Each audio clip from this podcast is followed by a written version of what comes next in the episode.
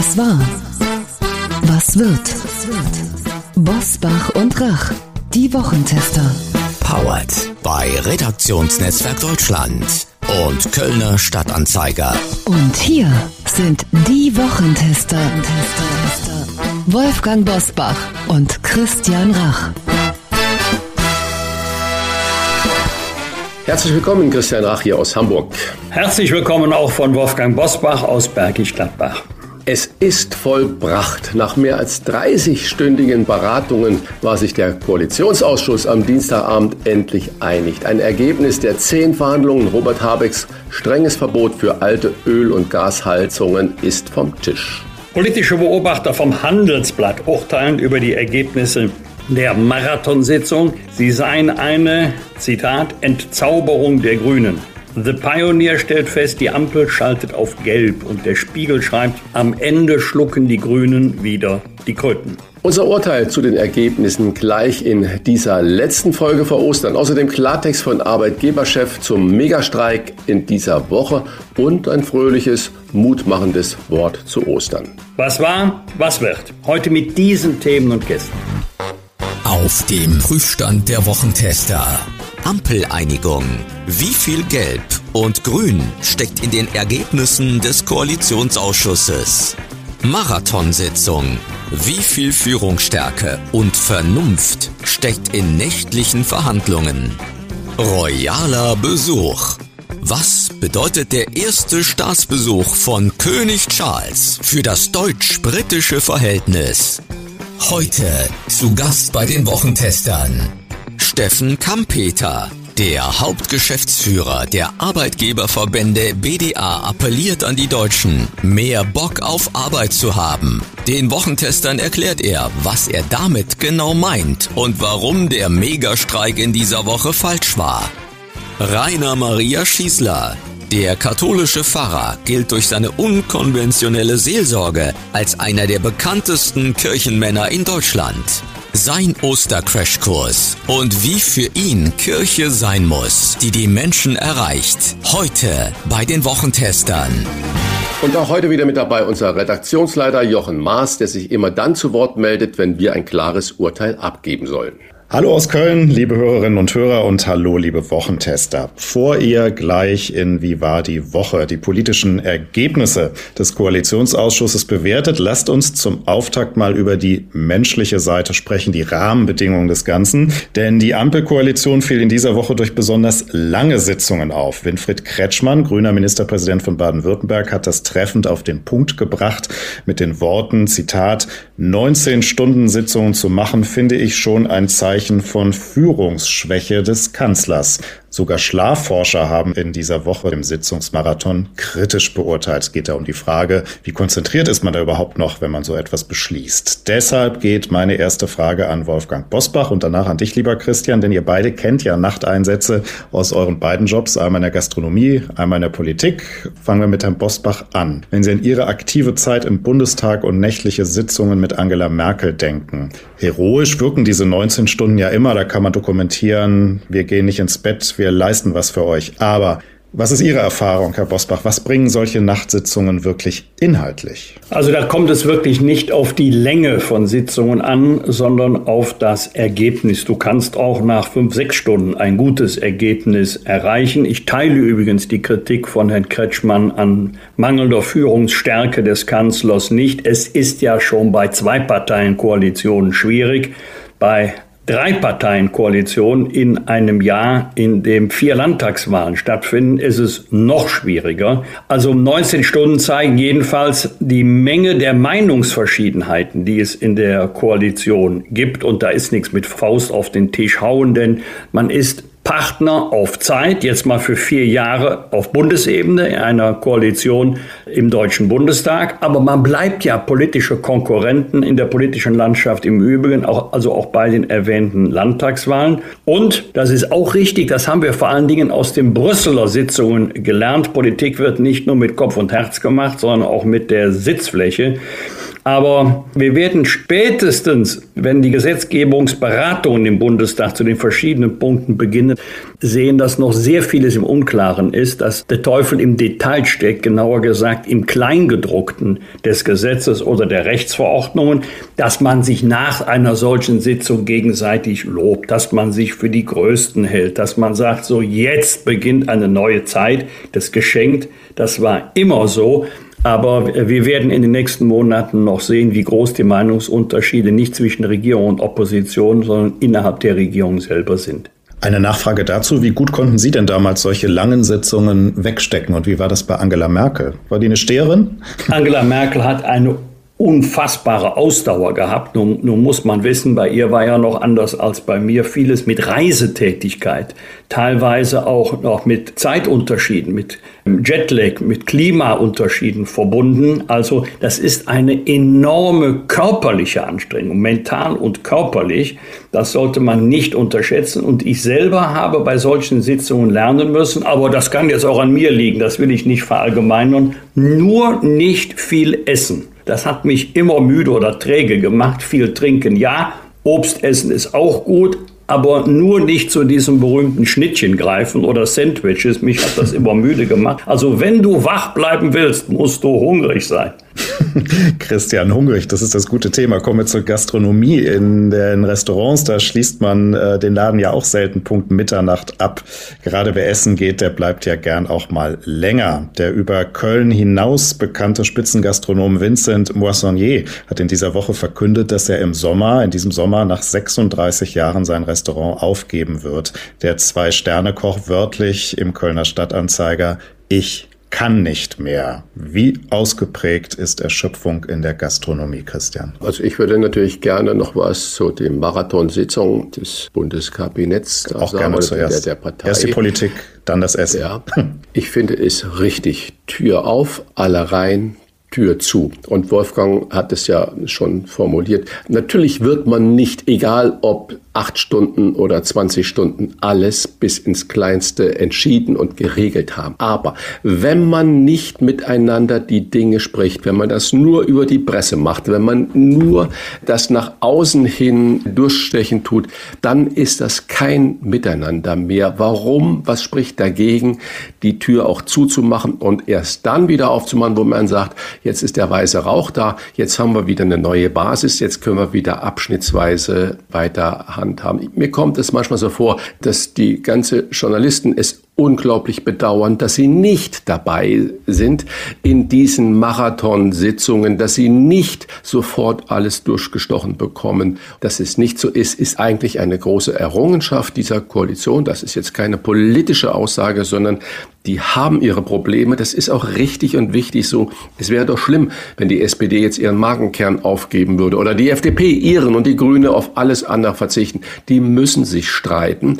Die müssen das intern machen. Die müssen sich dann zusammenraufen. Das finde ich richtig. In der Gastronomie ist es gang und gäbe, dass man natürlich sehr, sehr lange arbeitet. Aber als Unternehmer habe ich da einfach auch Verantwortung. Das heißt, in den 70er, 80er, 90er Jahren war das Anspruchsdenken ein völlig anderes. Und in den letzten 20 Jahren hat sich das Gott sei Dank radikal geändert. Das heißt, ich habe als Unternehmer, als Restaurantleiter dann am Abend auch die Pflicht, rumzugehen und zu sagen, Mensch, es ist 23 Uhr, da sitzen Leute, die haben nur noch Wasser oder trinken an, halten sich an einem Cappuccino fest, dass man sagt, Freunde, es ist jetzt die letzte Runde, wir werden gleich schließen. Das ist das eine. Das heißt, das kann man ganz nett und gut verkaufen. Und wenn jetzt aber jemand noch eine Flasche Wein für 5000 äh, Euro bestellt oder einen Umsatz mal für 5000 Euro, kann der Unternehmer abwägen, ist mir dieser zusätzliche Umsatz das wert? Und vor allen Dingen, wie kann ich die Mehrarbeit an meine Mitarbeiter,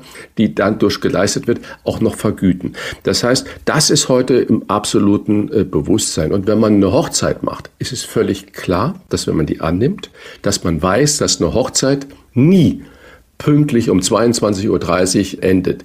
Also muss ich als Unternehmer das erstens meinen Mitarbeitern sagen, ich muss den Dienstplan so schreiben, dass er heute dann auch in der Spätschicht leistbar ist. Und ich muss natürlich dem Feiernden, den Gastgebern sagen, pass mal auf, Ab die Uhrzeit kommt dieser Zuschlag dazu und ab dieser Uhrzeit kommt noch mehr obendrauf.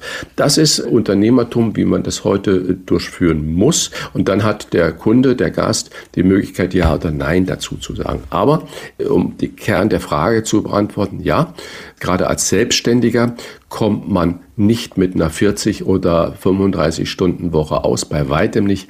80 Stunden, und ich bin gut befreundet mit Vincent Motionnet, ist die Regel, ist das Minimum, was man da leistet. Und Vincent Motionnet ist Anfang 60, ich glaube, er wird 63 dieses Jahr. Warum soll der nicht nach dieser langen Zeit mit diesen immensen Arbeitsbelastung, was der alles erlebt hat, zu sagen, ich höre auf. Ich finde es eine ganz großartige Entscheidung, selbstbewusste Entscheidung. Der will ja nicht aufhören zu arbeiten, das hat er nämlich auch gesagt, er will was anderes machen, aber nicht mehr diesen Formel-1-Kurs fahren. Arbeit und Erschöpfung und der Wert von Arbeit, der wird heute auch Thema sein im Gespräch mit Steffen Kampeter von den Arbeitgeberverbänden BDA. Vielen Dank für diesen Auftakt und nun die Top-Themen der Woche. Wie war die Woche? Wolfgang Bosbach und Christian Rach sind die Wochentester. Der Koalitionsausschuss hat drei Tage lang getagt. Dann gab es Ergebnisse, die in vielen Kommentierungen als Punktgewinn für die FDP bewertet wurden. Die Liberalen haben sich in dieser Woche sogar auf EU-Ebene mit ihrer Forderung nach Technologieoffenheit bei E-Fuels ab 2035 durchsetzen können. Nach den verlorenen Landtagswahlen, die es schon gab, hat die FDP nun einen Lauf, Wolfgang. Also PR-mäßig auf jeden Fall. Inwieweit das praxisrelevant ist, das lasse ich mal dahinstehen. Zitat. Bundesverkehrsminister Volker Wissing hat noch vor einem Jahr gesagt, Energieträger müsse man einsetzen, wo sie am effizientesten sind. Und ähm, die aus Ökostrom hergestellten E-Fuels sind im Verbrenner extrem ineffizient. Also das sagen alle Fachleute. Da verweist man auf ähm, den äh, Schiffsantriebe, da verweist man auf Flugzeugantriebe, da seien sie sinnvoller. Aber, muss fairerweise hinzufügen, das ist der Erkenntnisstand Ende März 2023. Das kann 2035 völlig anders aussehen. Aber die Hartnäckigkeit der FDP an verschiedenen Punkten macht deutlich, dass sie in dieser Koalition um ihre parlamentarische Existenz, um ihr politisches Überleben kämpft. Und da war sie in der Tat bei den 19-stündigen Verhandlungen erfolgreicher. Die Ampel will ja in Bahn und Autobahn investieren, unter anderem mit Einnahmen aus einer höheren Lkw-Maut. Und es gibt eine Einigung bei dem Aufreger der vergangenen Wochen. Äh, wir haben beim letzten Mal über Robert Habecks strenge Pläne zur Heizungssanierung gesprochen. Die sind nun so, wie das am Anfang durchgestochen wurde, vom Tisch. Es wird lediglich Vorgaben für den neu eingebaute Heizungen geben. Wolfgang, auch hier ein Punktgewinn für die FDP und eine Niederlage für die Grünen? Also da würde ich eher mal das Kleingedruckte abwarten. Das sind ja jetzt alles äh, Formeln, die ausgegeben wurden kurz nach der Beendigung dieser ominösen Marathonsitzung. Ich habe es vorhin schon mal gesagt, der Teufel steckt im Detail. Was soll denn stattdessen kommen? Es ist richtig, das steht fest, wird auch mit Sicherheit so bleiben, dass die Pläne von Robert Habeck nicht eins zu eins kommen werden, dass nicht das umgesetzt wird, das er vom Haus vorgeschlagen bekam oder vielleicht sogar selber für richtig hält. Das wird so sein. Aber was stattdessen kommt, das wissen wir noch gar nicht. Deswegen würde ich erstmal das Kleingedruckte abwarten und äh, wer unter welchen Bedingungen eine Förderung bekommt, welche Einkommensgrenzen es gibt, alles noch völlig offen. SPD-Chef Lars Klingbeil ist hochzufrieden mit den Ergebnissen. FDP-Chef Christian Lindner schwärmt von echten Durchbrüchen und wirklichen Paradigmenwechseln. Und Grünen-Chefin Ricarda Lang betont, wir gehen jetzt endlich auch Strukturreformen an. Christian, wenn sich die Ampel öffentlich so einig zeigt, ist sie in Wahrheit viel besser als ihr Ruf? Ja, auch das werden wir erst am Ende der Legislaturperiode erfahren. Ich kann nur nochmal sagen, ich finde es gut, dass man sich immer wieder zusammentrifft, sei es Tag- und Nachtsitzungen. Die ganzen Minister, Parteivorsitzenden, das weißt du selbst, Wolfgang, Terminkalender ist ja so voll getaktet und dass man trotzdem sagt, nein, das ist jetzt existenziell wichtig für uns, dass wir weiter zusammenarbeiten müssen und machen die Tür zu und machen erst wieder auf, wenn wir irgendwie ein Ergebnis haben. Und wenn zum Beispiel, ich habe es ja schon an dieser Stelle so häufig kritisiert, dass wir eine ineffiziente Verwaltung in vielen Dingen haben, Baugenehmigungen, Anträge über Anträge. Letztes Mal habe ich äh, kritisiert, dass die 200 Euro Zuschuss, Energiegeldzuschuss für die Studenten, dass es so fürchterlich kompliziert ist, dass viele daran eigentlich verzweifeln. Also, und wenn eines der Ergebnisse, so wie die drei Parteivorsitzenden dann da ja kundgetan haben, zum Beispiel Planungsbeschleunigung ist, dass sie halt wirklich da an die Verwaltung rangehen wollen und dass sie halt in vielen Dingen, wenn eine marode Brücke da ist, die neu gebaut werden kann, dass da nicht ein jahrelanges Planfeststellungsverfahren dabei rumkommt und so weiter. Wenn das Ergebnisse sind, die wir dann in zwei Jahren überprüfen können, dann macht die Ampel eine bessere Arbeit, als man das bisher vielleicht so war. Ja. Und äh, welchen Anteil, was ist deine Einschätzung, welchen Anteil hat der Bundeskanzler an dem Verhandlungsergebnis? Das sehe ich so ähnlich, wie du das vorhin auch gesagt hast. Ich glaube, es ist eher eine Stärke von Scholz, dass er eben nicht eine Basta-Politik dann da durchsetzt. Er hat ja zu diesem Mittel schon mal bei der äh, Laufzeit der Atomkraftwerke gegriffen. Wenn das aber der Stil der Koalition wäre, dann dann würden wir das Ende der Legislaturperiode nicht erleben. Ich glaube, dass in diesen Verhandlungen Scholz nicht auf dem größten Stuhl sitzt, sondern dass er auf einem Stuhl gleicher Höhe und gleicher Polsterung sitzt und dass am Ende er natürlich die Richtlinien vorgibt. Das ist richtig, aber ich würde es eher als eine Stärke bezeichnen innerhalb dieser 20 Stunden, wenn man denn schon so lange redet, dass man gleichberechtigt redet und nicht sagt, ich habe aber vier Prozent mehr bekommen als du, sondern dass man sagt, sagt, okay, wir wollen was für dieses Land tun und ähm, deswegen müssen wir gucken, wie wir alle unter einen Hut bekommen. Und wenn da nur ein einziger oder eine einzige den äh, Ton vorgeben würde, dann wäre das ganz schnell am Ende. Und insofern glaube ich, dass der Scholz, kann ihn in vielen, vielen Dingen ähm, kritisieren, was Kommunikation angeht, was Öffentlichkeitsarbeit direkt angeht und so weiter, aber dass er in dem Punkt gar nicht so schlecht Figur macht. König Charles III. ist zu Gast in Deutschland. Zum Abschluss seines ersten Staatsbesuchs wird er auch meine schöne Heimatstadt Hamburg kommen. Alexander von Schönburg, royaler Experte der Bildzeitung, ja, sowas hat auch die Bildzeitung, will aus sicherer Quelle erfahren haben, dass Charles diesen Besuch als Zeichen seiner einzigartigen Liebe zu unserem Land verstanden wissen will. Denn es ist sein erster Staatsbesuch als König überhaupt. Wolfgang, die Rede im Bund Bundestag, der Kranz am Mahnmal, kann dieser Staatsbesuch der Auftakt einer neuen deutsch-britischen Freundschaft sein? Ist das eigentlich doch ganz gut gewählt? Also sein erster Staatsbesuch als König überhaupt, das ist schon ein Zeichen. Darüber können wir so je nach mentalem Temperament stolz oder glücklich sein. Nein, ich glaube, es ist nicht eine neue britische Freundschaft, es ist eher eine Erneuerung, eine Vertiefung einer traditionellen Freundschaft zwischen den beiden Ländern aber auch ein wichtiges Signal, denn Großbritannien ist ja aus der Europäischen Union ausgetreten, Klammer auf leider, Klammer zu, aber nicht aus Europa. Großbritannien bleibt, auch wenn äh, die Handelsbeziehungen nachgelassen haben wegen des Brexits. Großbritannien bleibt ein wichtiger Handelspartner. London ist ja noch mehr als Frankfurt ein Finanzplatz in Europa von überragender Bedeutung. Viele, Christian, kulturelle Impulse kamen ja in den vergangenen Jahren und Jahrzehnten aus dem Vereinigten Königreich, das heißt Großbritannien wird ein wichtiger Partner sein und bleiben, auch ohne Mitgliedschaft in der Europäischen Union. Und da kann der Staatsbesuch mithelfen, das noch einmal zu betonen. Würdest du sagen, es ist toll, dass dieser Staatsbesuch losgelöst von der Politik ist, also sprich der direkten Premierminister-Kanzlerpolitik, oder wäre es sogar noch besser gewesen, wenn der britische Premier Richie Sunak das zum Anlass genommen hätte, Menschenskinder, ich begleite meinen neuen König, um genau zu sagen, wir sind raus aus der EU, aber wir sind so nah dran an unseren europäischen Kontinentalfreunden wie noch nie? Also beide müssen nicht gleichzeitig verreisen, aber es wäre gut, wenn auch er einmal kommen würde, da bin ich mir ganz sicher. Ich glaube, dass es nicht klug gewesen wäre, wenn man jetzt als Duo aufgetreten wäre und mit Sicherheit hätte der Besuch von König Charles III. einen gleichzeitigen Besuch von Premierminister Junak doch überlagert. Wir brauchen wieder mehr Bock auf Arbeit. Mit diesem Satz hat BDA-Hauptgeschäftsführer Steffen Kampeter viele gegen sich aufgebracht. Wie er diesen Satz gemeint hat,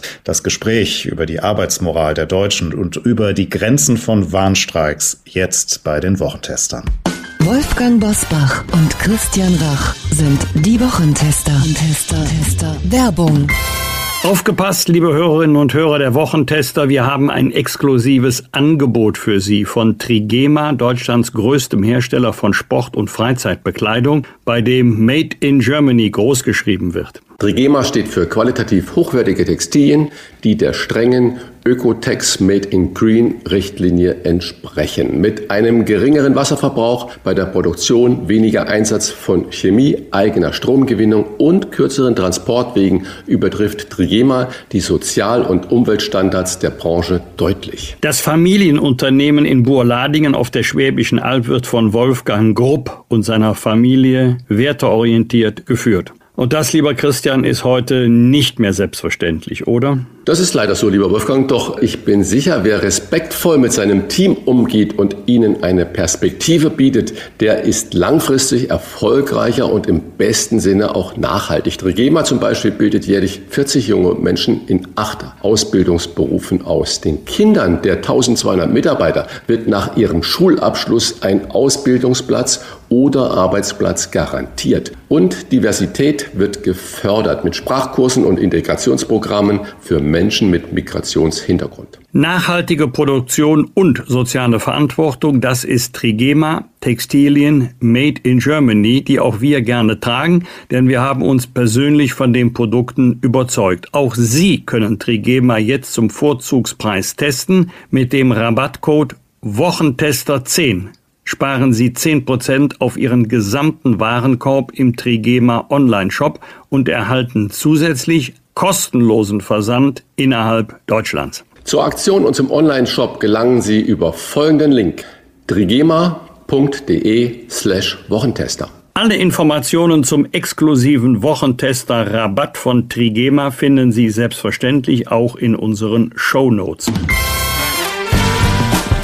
Klartext, Klartext. Wolfgang Bosbach und Christian Rach sind die Wochentester. Tester, Tester. Wir brauchen mehr Bock auf Arbeit. Mit diesem Appell spaltete er vor einigen Wochen die Republik. Die einen applaudierten, dass endlich mal wieder darüber gesprochen wird, dass Leistung etwas wert sei. Doch vor allem von Gewerkschaftern wie Jasmin Fahimi und von Arbeitsminister Hubertus Heil erntete er massive Kritik. Wir wollen mit ihm heute über sein Verständnis von Leistung sprechen, aber auch über sein Verständnis für Mega-Warnstreiks, die die gesamte Republik lahmlegen. Fragen wir doch den Hauptgeschäftsführer der Bundesvereinigung der Arbeitgeberverbände, Steffen Kampeter. Herzlich willkommen bei den Wochentestern, lieber Steffen. Ja, herzlichen guten Morgen an alle. Herr Kampeter, als sich nach diesem Megastreik herausstellte, dass die Republik gar nicht so lahmgelegt wurde, wie das viele vielleicht erwartet oder gedacht haben, was haben Sie denn als erstes gedacht? Es geht eigentlich bei meiner Kritik an, den, an diesem Megastreik oder dem Deutschlandstreik, egal wie man ihn bezeichnet, nicht darum, ob jetzt ganz Deutschland flachgelegt worden ist. Wir hatten erhebliche wirtschaftliche Schäden. Menschen sind nicht äh, äh, zum Job gekommen, die anderen haben gleich dicht gemacht, sondern die Frage, ist es verhältnismäßig für eine Forderung im öffentlichen Bereich, im breiten Bereichen der privaten Wirtschaft Störmaßnahmen zu machen? Und nach meiner Auffassung war das unverhältnismäßig, das war rechtlich fragwürdig. Da ist Verdi über das Ziel hinausgeschossen. Auch wenn Streik das Salz in der Suppe der Sozialpartnerschaft ist. Ich glaube, da haben sie es richtig kräftig versalzen und die Legitimität von Streiks indirekt in Frage gestellt. Nun ist ja gestern dieser Tarifstreik nicht beigelegt worden, sondern vertagt worden, weil Verdi und auch der Beamtenbund und das abgelehnt haben, das Angebot der öffentlichen Arbeitgeber. Rechnen Sie jetzt mit weiteren massiven Streiks? Jetzt haben wir erstmal ein Angebot und ein abgelehntes Angebot. Wir haben eine Schlichtung Das ist ein ganz normaler Verlauf einer Tarifvertragsverhandlung. Und wenn es im Anschluss an gescheiterte Schlichtungen zu Streikmaßnahmen kommt, entspricht das auch der Dramaturgie äh, der bisherigen Historie von Tarifvertragsauseinandersetzungen. Das kritisiere ich nicht. Was ich kritisiere ist, bevor überhaupt Angebote auf dem Tisch lagen, bevor überhaupt ein Schlichtungsverfahren begonnen ist, diese massiven Streiks einzuführen. Wir brauchen Spielregeln auch für Streiks. Wir sind ja jetzt, wir sind ja nicht mehr im 19. oder 20. Jahrhundert, äh, sondern wir haben iPhone, wir sind digitaler, die Lieferketten sind verzwickter. Da können Streik, auch schon kleinere Streikmaßnahmen unverhältnismäßig sein. Und das hat der Gesetzgeber bisher den Gerichten überlassen. Und es ist schon seltsam, dass der Gesetzgeber sich nicht traut, Spielregeln zu erlassen, sondern das allein der Rechtsprechung überlässt. Ich kenne wenige andere Grundrechtsbereiche, wo das so ist. Rechnest du denn jetzt mit einem tatsächlichen Osterfrieden? Denn während der einer Schlichtung innerhalb von Tarifverhandlungen soll es ja eigentlich keine Streiks geben. Also ich äh, habe keinen Zweifel, dass äh, sowohl die Arbeitgeber nicht aussperren, was äh, ja selten der Fall ist in diesen Tagen, aber auch die Gewerkschaften äh, kann, auch nicht die Friedenspflicht verletzt. Jetzt ist Zeit für Verhandlungen. Äh, ich habe gesagt, äh, kommt zurück an den Verhandlungstisch ähm, oder organisiert eine Schlichtung. Das ist jetzt auch erfolgt. Ähm, Im Augenblick äh, muss die Sozialpartnerschaft auch im öffentlichen Bereich liefern. Verlassen wir mal die, die, aktuelle Situation. Wir hatten kürzlich bei den Wochentestern hier die DGB-Chefin Jasmin Fahimi zu Gast und die stellte keinen Zusammenhang zwischen steigenden Löhnen und höheren Preisen fest. Die Lohnforderungen von Verdi, aber auch von der Eisenbahn sind deutlich zweistellig. Das müssen Sie nicht kommentieren, ob das gerechtfertigt ist oder nicht, aber werden denn am Ende, und das fragen sich ja viele unserer Hörerinnen und Hörer, werden am Ende alle dafür bezahlen müssen? Die Antwort lautet ja. Wie soll es denn sonst anders gehen? Der Heilige Geist, okay, der ist für Pfingsten zuständig, aber der Heilige Geist wird das nicht finanzieren. Wenn die Gemeinden, die aus dem finanziell letzten Loch pfeifen, zumindest tragen sie das vor, äh, jetzt äh, einen zweistelligen Lohnabschluss machen, werden sie das auch umlegen auf die Bürgerinnen und Bürger. Sie, äh, sie können sich nicht weiter verschulden, also werden sie entweder äh, die Einnahmen verbessern oder, wovon ich nicht ausgebe, die Produktivität äh, der Dienstleistungserfüllung machen. Und so gilt es auch in anderen Bereichen. Wir spüren ja jetzt schon sogenannte Zweitrundeneffekte von Kostensteigerungen, die wir in den Preisen machen. Wenn Sie in die Kneipe gehen, wenn Sie eine Reise buchen, wenn Sie irgendetwas kaufen, stellen Sie fest, hey, das war doch früher etwas preiswerter. Und da äh, wirken die Energiepreise, da wirken steigende Lohnpreise, da wirken, das bestreite ich überhaupt gar nicht, auch gesteigerte Margen. Wir sind im Augenblick in einer Kostenpreisspirale, und da treiben die Löhne natürlich langfristig, weil sie nicht nur einmal steigen, wie möglicherweise Gewinne, sondern weil sie dauerhaft steigen, denn Lohnerhöhungen werden ja nicht zurückgenommen. Am Ende wird es ja ein Ergebnis geben müssen, mit dem beide Seiten leben können. Aber besteht nicht die Gefahr, dass es immer schwieriger wird, ein Ergebnis zu erreichen, wenn die Gewerkschaften bei ihren eigenen Mitgliedern mit Forderungen Erwartungen wecken, die am Ende fast zwangsläufig unterboten werden müssen. Ich will nicht für Verständnis äh, äh, für die Gewerkschaftsposition werben, aber darauf hinweisen, dass sie natürlich unter Druck stehen. Beispielsweise in der Metall- und Elektroindustrie ist über den vergangenen Jahren die Beschäftigung stark gestiegen, gleichzeitig die Mitgliedschaft in der zentralen Gewerkschaft äh, IG Metall gesunken. Damit haben sie nicht nur absolut, sondern auch relativ Wirkmächtigkeit in den Betrieben verloren. Das Gleiche gilt im Übrigen für den öffentlichen Bereich, wo Verdi in Teilen super gut organisiert ist. Das äh, muss, anerkennen ja auch die Arbeitgeber. Aber in weiten Teilen im Dienstleistungsbereich äh, finden sie keine verantwortlichen Verdi-Funktionäre, mit denen sie äh, Tarifverträge oder Betriebsvereinbarungen verhandeln können. Und deswegen ist ein Teil dieses Konfliktes auch offensichtlich Mitgliederwerbung zu betreiben. Das hat der Verdi-Vorsitzende ja auch in den Medien mitgeteilt. Nun muss ich sagen, Streiks dienen der Erzielung von Tarifverträgen, nicht der Verbesserung der Mitgliedsstruktur in den Gewerkschaften. Da scheint es ein Missverständnis auf Gewerkschaftsseite zu geben. Wir haben gerade das Wort Wirkmächtigkeit gesagt. Und äh, wenn ich es mal so übersetze, wir haben ja heute einen Arbeitnehmermarkt im Gegensatz zu vor 20 Jahren Arbeitgebermarkt. Sprich, der Mangel an Arbeitskräften und Facharbeitern, Arbeiterinnen hat natürlich die Verhandlungsmacht der Gewerkschaften deutlich erhöht. Und Verdi sagt, sie haben 70.000 neue Eintritte in die Gewerkschaft bekommen. Werden wir nun uns jedes Jahr auf Streiks einstellen können und es uns dann so ein bisschen Richtung Frankreich äh, führt, die ja da eine ganz andere Tradition und vor allen Dingen eine völlig andere Härte haben in Streiks, wie wir ja gerade momentan auch sehen. Also die Gefahr sehe ich insbesondere als ähm, eine Gewerkschaft gemeinsam mit äh, Fridays for Future äh, äh, für allgemeinpolitische Stile, Ziele äh, äh, zum Streik und Kundgebung aufgerufen hat, da findet eine Verwischung statt. Aber wenn Sie genau hingucken, was die Streitbewegung angeht, in den privaten Bereichen, in der Metall- und Elektroindustrie, in der chemischen Industrie, auch in vielen anderen Bereichen, wo private Eigentümer private Güter und Dienstleistungen anbieten, haben wir eigentlich sehr vernünftige Tarifabschlüsse ohne größere Streikmaßnahmen gemacht.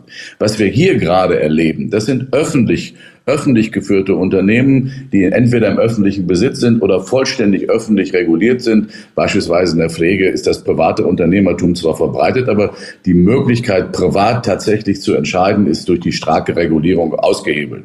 Also mein, ich bitte Sie darauf zu achten, dass es in der privaten Wirtschaft sehr viel mehr lebendige und einvernehmliche Sozialpartnerschaft gibt, die äh, so richtig rappelt, eigentlich eher im öffentlichen Bereich. Und deswegen fühlen wir auch dass bei den öffentlichen Dienstleistungen im Augenblick etwas äh, schief läuft. Da müssen sich, da müssen sich die Verantwortlichen Bund, Ländern und Gemeinden fragen, ob sie, was die Situation ihrer Beschäftigten angeht, in den vergangenen Jahren vielleicht nicht alles das getan haben. Und da geht es nicht nur um äh, Löhne, sondern um Arbeitsbedingungen insgesamt, dass sie attraktiv sind und streiklos. Wir brauchen mehr Bock auf Arbeit. Und eine gute Work-Life-Balance bekommt man auch mit 39 Stunden Arbeit in der Woche hin. Das sind zwei Aussagen, mit denen du in den vergangenen Wochen für Unruhe oder Diskussionen gesorgt hast.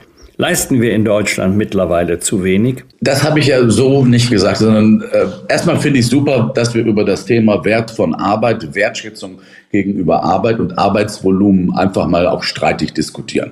Jeder gute Streit ist die Vorbereitung einer anständigen Entscheidung. Einfach nur in Harmonie machen und gucken, dass man mit möglichst wirklich Konflikt äh, durchgeht. Das kann eine äh, Strategie sein, auf Dauer bei solchen Themen nicht.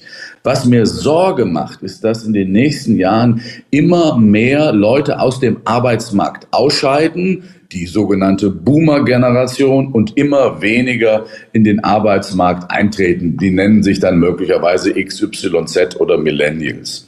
Und diese 400.000 Leute fehlen uns. Sie fehlen uns bei der äh, Erzeugung von Wohlstand. Sie fehlen uns bei der äh, Stabilisierung der sozialen Sicherungssysteme. Sie fehlen uns möglicherweise in der Pflege, in der Kneipe, an der Werkbank etc. pp. Was kann man jetzt machen, um äh, es nicht zu sozialen Spannungen kommen zu lassen?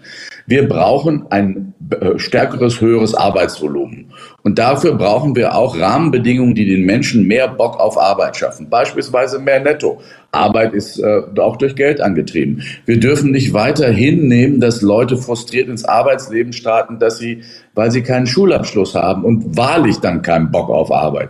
Und beispielsweise, dass Frauen unfreiwillig oder Väter unfreiwillig nicht arbeiten, weil die äh, Infrastruktur der Kinderbetreuung ist, schafft auch keinen Bock. Wir brauchen äh, für diese 400.000 äh, Delta verschiedene Strategien, um Menschen äh, inklusive Zuwanderung im Übrigen, um Menschen mehr Bock, mehr Möglichkeiten für Beschäftigung zur Erhaltung der sozialen und wirtschaftlichen Stabilität in diesem Land. Das war jetzt mal die etwas weniger verkürzte Bank, aber es bleibt dabei, wir brauchen mehr Bock auf Arbeit. Erzählen Sie uns mal bitte Ihre Idee von Leistung. Leistung ist ja heute bei vielen so negativ besetzt. Besetzen Sie uns äh, Ihre Vorstellung von Leistung mal positiv. Mit all dem, was Sie gerade gesagt haben, dass es mehr Anerkennung, mehr Netto vom Brutto geben muss und so weiter und so fort. Naja, also Arbeit ist ja mehr als Broterwerb. Das ist ja eine primäre Funktion. Arbeit, äh, die damit erbrachte Leistung strukturiert den Tag. Sie gibt allein schon durch äh, ganz individuelle Erfolgserlebnisse der Person Wertschätzung materielle wie immaterielle. Arbeit erfüllt soziale Funktionen.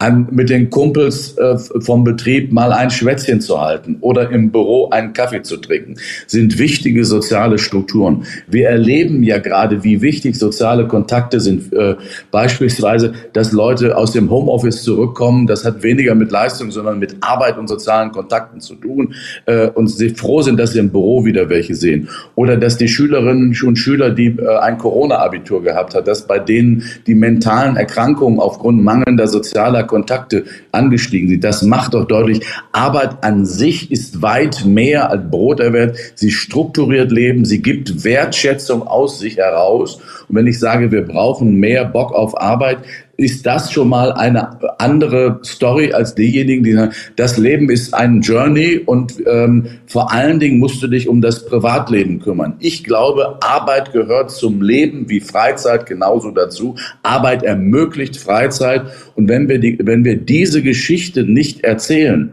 und suggerieren, dass eine leistungslose Gesellschaft das an sozialer emotionaler und wirtschaftlicher Sicherheit bieten kann wie eine leistungsorientierte Gesellschaft. Das ist ein Trugschluss. Und äh, da war ich sehr erstaunt, dass viele gesagt haben, wir können doch auch weniger arbeiten. Ich finde, das Argument überzeugt mich nicht. Arbeit gehört zum Leben genauso dazu wie Freizeit und Spaß zu haben und Interviews zu geben. Steffen, schneller Themenwechsel. In vielen Wirtschaftsrankings werden wir derzeit nach hinten durchgereicht. Liegt der Fokus seit der Pandemie zu sehr auf dem systemrelevanten öffentlichen Dienst, um es mit deinen Worten zu sagen, wo es zurzeit rappelt und zu wenig auf der freien Wirtschaft? Zuerst einmal, wir sind besser als befürchtet durch diese Doppelkrisen im vergangenen Jahr bekommen. Die Gewinn- und Erlössituation im Unternehmen ist gut und deswegen konnten wir uns ja angesichts der Inflationskrise auch äh, anständige Lohnabschlüsse äh, leisten.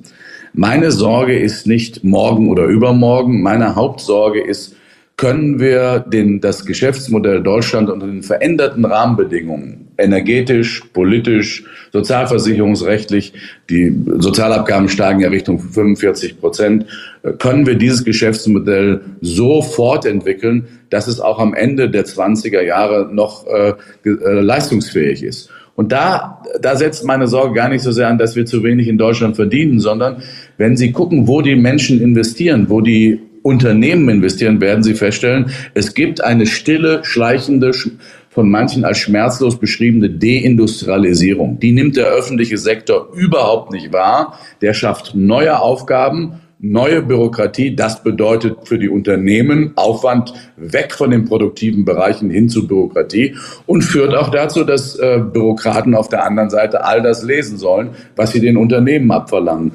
Ich glaube, wir brauchen einen Standortstreit über das Geschäftsmodell Deutschland. Wir brauchen eine leistungsfähige öffentliche Verwaltung, aber wir brauchen mehr Freiräume für Zukunftsinvestitionen äh, in Deutschland. Und wir dürfen nicht einfach hinnehmen, dass ein Teil der Politik richtig glücklich darüber ist, wenn energieintensive Produktion nicht mehr in Europa, sondern in Asien oder in Amerika äh, ist. Und das halte ich für rotzgefährlich, für total äh, politisch fehlgeleitet. Wir brauchen den Industriestandort Deutschland und dafür müssen wir uns stärker anstrengen, die Rahmenbedingungen zu verbessern. Steffen, noch kleiner Zwischenruf oder Zwischenfrage von mir. Unter Klimagesichtspunkten, CO2-Gesichtspunkt mag es tatsächlich den einen oder anderen geben, der sagt, ist doch gut, dass die Schornsteine nicht mehr bei uns rauchen, aber das heißt ja nicht, dass die Produkte überhaupt nicht mehr hergestellt werden. Das heißt ja nur, dass sie nicht mehr bei uns hergestellt werden, möglicherweise in anderen Ländern, die nicht unsere Produktionsbedingungen haben. Ja, dazu zwei Antworten. Da, da will man dann ja die Produkte teurer machen durch Steuern und Abgaben an den Grenzen der Europäischen Union. Viel Spaß. Ähm, die Produkte können dann möglicherweise sehr viel teurer sein als hier hergestellt. Und zweitens, was heißt denn nicht hier hergestellt? Ähm, wir haben zwar im Augenblick Fach- und Arbeitskräftemangel, aber wenn, wenn wir die gesamte chemische Industrie verlagern lassen, wenn wir die gesamte äh, Metall- und Elektroindustrie schrumpfen lassen, inklusive Arbeiten, äh, Arbeiten, dann werden auch viele Handwerkerinnen und Handwerker, viele Kneipen, viele Caterer, äh, viele Dienstleister, die die Wertschöpfungsketten aufrechterhalten, die Gefahr ist doch nicht, dass wir das Produkt nicht mehr bekommen, lieber Wolfgang, sondern die Gefahr ist, dass die Wertschöpfungsketten reißen und dass damit nicht nur einzelne Unternehmen, sondern gesamte Wertschöpfungsketten ins Ausland wandern. Und dann äh, ähm, bedeutet das für diejenigen, die hier noch Lohn und Brot haben, dass sie höhere Steuern, höhere Abgaben und dafür ein niedriges Wohlstands- und soziale Sicherungsniveau bekommen. Ich kann mir diese Gesellschaft äh, nicht äh, vorstellen. Und wenn dann solche Leute wie die Publizistin Frau Herrmann unterwegs ist und sagt, das kann man alles erreichen, wenn man nur 2500 Kalorien und kein privates Auto und äh, ähnlich diktatorische Maßnahmen hat. Diese Form von Gesellschaft ist nicht mein Leitbild für eine freiheitliche, nachhaltige, soziale Marktwirtschaft, in der es ökologisch, ökonomisch und sozial gerecht zugeht. Wenn die Wertschöpfungsketten reißen, wie Sie es gerade geschildert haben, und dann auch solche Theorien wie von Frau Herrmann, die war auch schon mal bei uns im Talk und da kann man trefflich drüber diskutieren. Aber dann auf der anderen Seite Doppelwumms, Bazookas und alles Mögliche rausgenommen werden. Als Unternehmer weiß ich natürlich, dass ich nur das verteilen kann, was ich auch einnehme.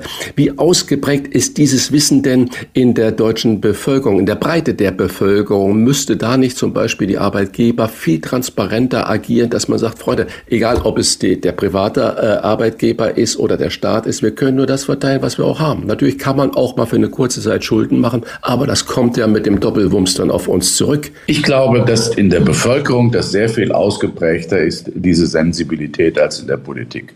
Um es klar zu sagen, auch die Unternehmen haben sich, will nicht sagen gefreut, aber haben es als angemessen empfunden, dass in der Krise sie unterstützt wurden und dass auch damit Arbeitsplätze und soziale Sicherheit garantiert worden ist. Äh, das ist wahr und äh, ist auch rückblickend richtig. Ob alles im Einzelfall gut dosiert war, also hinterher sind die Schlaumeier immer schlauer. In der Situation war das richtig und angemessen. Was wir jetzt haben, äh, ist eigentlich die äh, Situation, äh, man würde das ja Exit oder Entzug oder wie auch immer nennen. Wir kommen offensichtlich nicht ganz einfach raus aus dieser schuldenfinanzierten Politik, die den Leuten suggeriert, man kommt durch die Krise ohne Anstrengung beziehungsweise ohne Veränderung. Wir erleben an allen Ecken und Enden, dass die, der Staat jetzt sagt, na ja, also vielleicht haben wir doch nicht so viel Geld und äh, die ersten fordern ja auch schon ein Energiesoli oder ein Klimasoli. Ich glaube, äh, die Bevölkerung weiß ganz genau, dass ähm, äh, eine exzessive Verschuldung möglicherweise eine kurzfristige Linderung aber für, äh, ist aber keinesfalls für, von ihnen nicht auch durch höhere Steuern und Abgaben später bezahlt werden muss. Schulden von heute sind die Steuer- und Abgabenerhöhungen von morgen. Das gilt auch in der Klimakrise. Du hast vorhin deinen mehr Bock auf Arbeitsspruch näher erläutert und in einen größeren Zusammenhang gestellt. Aber als Reaktion auf den Spruch wurden ja in vielen Medien Auswertungen von Krankenkassen zur seelischen Erschöpfung vieler Berufstätiger angeführt. Die Zahlen der psychischen Erkrankungen steigen ständig, vor allem, Achtung, nach Corona müssen wir festhalten, viele, nicht alle, aber viele Berufstätige wollen, können aber nicht mehr so, wie sie gerne können würden. Ja, und deswegen war es richtig, dass wir die Maßnahmen als private Arbeitgeber ähm, für den betrieblichen Gesundheitsschutz, für die Prävention in den vergangenen Jahren hochgefahren haben. Wir sehen, das ist richtig, auch in den Betrieben Krankmeldungen mit der Indikation, dass es sich hier nicht um körperliche, sondern um mentale äh, Einschränkungen äh, gehört. Und das wird ja auch in den Betrieben, im betrieblichen Gesundheitsmanagement verstärkt drauf eingegangen. Allerdings äh, muss man sehr sorgfältig auf die Zahlen gucken denn oftmals liegen mentale äh, Erkrankungen oder mentale Einschränkungen nicht im Arbeitsverhältnis begründet, also Arbeitsmache äh, äh, psychisch krank, sondern haben im privaten Umfeld äh, ihre Ursachen. Da bedarf es einer äh, klugen und gesamtheitlichen äh, Analyse und deswegen Sensibilität und äh, in den Betrieben tut dringend Not. Wir müssen die Dinge beobachten. Präventiver und aktives Gesundheitsmanagement ist Bestandteil von moderner Unternehmer äh, und, und modernen Unternehmertum und Unternehmensführung. Und auch hier muss man sehr genau gucken, in welchen Branchen, in welchen Bereichen weicht das nach oben ab und dann gezielt auch eingreifen. Ernst nehmen, das darf man nicht hinwegwischen. Wir hatten schon mal Jahrzehnte, wo gesagt worden ist, es gibt keine psychischen Erkrankungen im Sinne von, wir sind doch nicht blöd. Dieses Verständnis ist nicht mehr zeitgemäß im 21. Jahrhundert. Sehr zeitgemäß war die Doktrin des Homeoffice. Gerade in der Corona, in der Pandemiezeit, in der Lockdown-Zeit hat das ja auch vieles gerettet, muss man ja ganz ehrlich auch zusagen. Plötzlich wurde sehr, sehr vieles äh, von zu Hause gemacht. Nun kommt die gewerkschaftsnahe Hans-Böckler-Stiftung zu einem Ergebnis, Homeoffice führe zu mehr Überstunden. Wird dieser vermeintliche Vorzug des Homeoffice zum Eigentor? Das hängt davon ab, eine blöde Antwort, aber Äh, ich glaube, Homeoffice ist erstmal etwas, was auf betrieblicher Ebene zwischen dem Arbeitgeber und den Beschäftigten individuell geregelt werden äh, kann und auch muss. Dafür gibt es keine staatliche Einheitsbrei, der das alles äh, packt. Und zu einem verantwortlichen Management für mobiles Arbeiten gehört eben auch, dass man nicht andere Arbeitszeit und Regeln hat, als wenn man im Büro ist. Das mehr Flexibilität im Homeoffice vorhanden ist. Äh, das ist richtig, aber das darf nicht dazu führen, dass äh, Leistung erbracht wird, äh, die nicht vergütet wird. Ich sehe einen einzigen Punkt, wo man das Homeoffice besser regeln könnte oder das mobile Arbeiten. Das ist eine flexiblere Arbeitszeitgestaltung.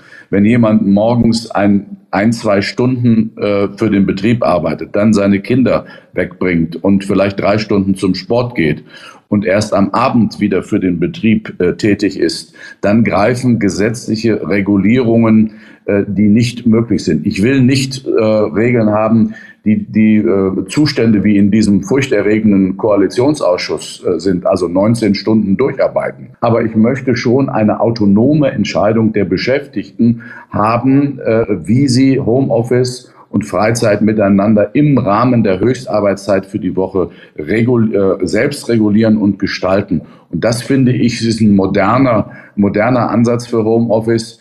Äh, die Gewerkschaften fordern ja inzwischen, glaube ich, auch kein Recht auf Homeoffice mehr. Der Bundesarbeitsminister ist sehr viel vorsichtiger geworden. Homeoffice ist eine Möglichkeit, ähm, Dienstleistungen zu erbringen, aber wir werden auch weiterhin uns am Schreibtisch treffen und an der Werkmaschine äh, Produkte stanzen, zusammenfügen äh, und äh, Made in Germany zu einem guten Zeichen machen. Ein Arbeitgeber hat mal zu mir gesagt, wenn vor 10, 15 Jahren Mitarbeiter in der Kantine zusammenstanden oder an der Kaffeemaschine, war mein erster Gedanke, haben die nichts Besseres zu tun. Heute denke ich, das ist sozialer Austausch, das ist Kontakt, vielleicht entsteht was Produktives. Würdest du das auch so sehen? Volle Zustimmung. Das ist ja auch der Grund, weshalb manche Unternehmen zum, im Technikbereich sagen, wir holen die Leute zurück. Innovationen entstehen nicht, wenn du zu Hause am Kaffeetisch deinen Laptop aufklärt. Innovationen, Veränderungen, Produktivitätsfortschritte, neue Ideen, neue Produkte entstehen, wenn du dich mit anderen Menschen austauscht. Und dazu gehört es, dass du dich siehst, dass du auch in der informellen Zeit denken und weiter kreativ sein kannst. Deswegen haben ja Unternehmen wie Salesforce, das ist ein Softwareanbieter für, für Distributions- äh, und, und Marketing-Systeme oder auch die großen Technologiekonzerne in San Francisco und Umgebung äh, wieder darauf gedrängt, manchmal mit etwas ungewöhnlichen und dem deutschen äh, Sinn und rechtlich falschen äh, oder äh, wahrscheinlich nicht zielführenden Methoden, nämlich beorderte Mufti. Aber sie drängen alle wieder äh, ins Büro und auch viele Beschäftigte sagen, ich schaffe im Büro eigentlich für meine bestimmte Aufgabe sehr. Das kann man nicht über einen Kamm scheren. Es gibt Aufgaben, die kannst du im Homeoffice machen, aber die Kreativität, das äh, kollaborative, geniale, das schaffst du bei Begegnung. Und deswegen haben viele Unternehmen ja auch gesagt, wir machen nicht 100% Homeoffice und 100% Schreibtisch, sondern wir lassen den Arbeitnehmerinnen und Arbeitnehmern einen Spielraum. Und äh, das ist abhängig von der jeweiligen Aufgabe. Du hast vorhin gesagt, neue Arbeitszeitmodelle, ein, zwei Stunden Homeoffice, dann die Kinder wegbringen, bevor sich jemand aufregt. Du meintest bestimmt nicht auf Dauer wegbringen, sondern zum Beispiel in Schule und Kita. Entschuldigung, war mangelhaft präzise. Ich bedanke mich für die Unterstützung. Du hast auch gesprochen über die demografische Entwicklung. Vor diesem Hintergrund, also Demografie, Fachkräftemangel jedenfalls in vielen Bereichen, müssen wir über ein höheres Renteneintrittsalter als demnächst 67 sprechen. Ich tue mich schwer zu sagen, wir brauchen jetzt äh, Rente mit XY Jahren. Wir brauchen mehr Flexibilität. Und äh, wo das Arbeitszeitvolumen, mehr Bock auf Arbeit herkommt, das ist sehr, sehr vielfältig, Wolfgang. Ähm, es gibt Menschen, die können länger arbeiten. Es gibt aber Menschen, die sind äh, körperlich äh, dazu nicht in der Lage.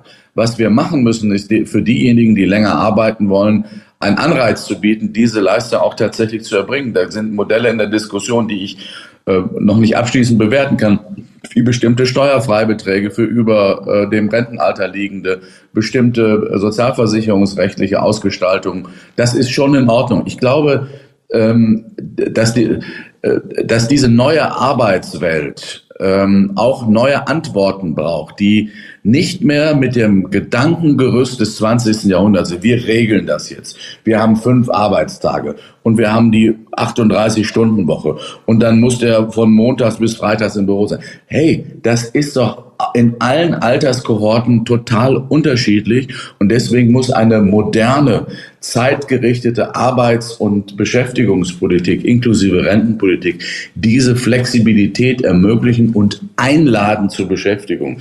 Ein Vorwurf, den ich dem Bundesarbeitsminister mache, der ist super engagiert in vielen Bereichen, aber meistens in den Bereichen, die weniger Beschäftigung ermöglichen. Und er hält sich weg von den Bereichen, wo mehr Beschäftigung möglich ist. Und ich denke, ein Minister für Arbeit und Soziales sollte auch ein Minister für mehr Bock auf Arbeit und nicht nur für soziale Umverteilung und Einladung in Beschäftigungsverringerung sein. Wenn ich das jetzt so interpretiere und dann, dass man nach vorne denke und am Horizont dann Licht sehe und wir kommen da zu so einer neuen Arbeitswelt, lassen dieses aus dem 20. Jahrhundert, diese ganzen starren Vorgaben und Eintrittsalter mal weg. Glauben Sie, dass wir es erreichen könnten, dass wir ohne Altersgrenzen auskommen, dass das individuell entschieden werden kann?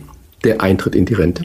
Also es geht ja heute schon sehr, sehr individuell. Die Frage ist, ob abschlagsfrei und ähnliches. Wichtig ist, dass die Lasten fair verteilt werden. Ich will mal ein Beispiel bringen. Ein, wir erleben ja diesen Trend zu weniger Arbeit bei Bildungseliten, die sagen, also ich stelle Selbstverwirklichung vor Vollzeitarbeit. Ähm, das finden wir in den Ministerien, in den Verbänden, in den Medienbereichen und ähnliches, weil die einen Einkommensbereich äh, haben, von dem sie glauben, äh, dass sie damit vorerst auch mit verringerter Arbeitszeitverrechnung. Umgekehrt, wenn sie, wenn diese gleiche Gruppe aber erwartet, dass der ähm, Lieferant von dem ähm, Dienstleister, nennen wir ihn mal A, äh, Intraday Delivery bei ihm macht und in einer möglicherweise niedrigen Tarifgruppe bezahlt ist und bis 20 oder 22 Uhr dann äh, die Güter und Dienstleistungen, die man braucht, um Work-Life-Balance zu Hause zu organisieren, ihm bringt, dass dieses Gesellschaftsmodell auf Dauer nicht fair und gerecht sein kann, das ist schon klar. Deswegen sind alle Flexibilitäten, die ich anrege, auch gesamtgesellschaftlich so auszugestalten, dass es dort nicht eine Form von gesellschaftlichen Konflikten kreiert, sondern alle brauchen ihren Fair Share und dann wird das flexibel gehen.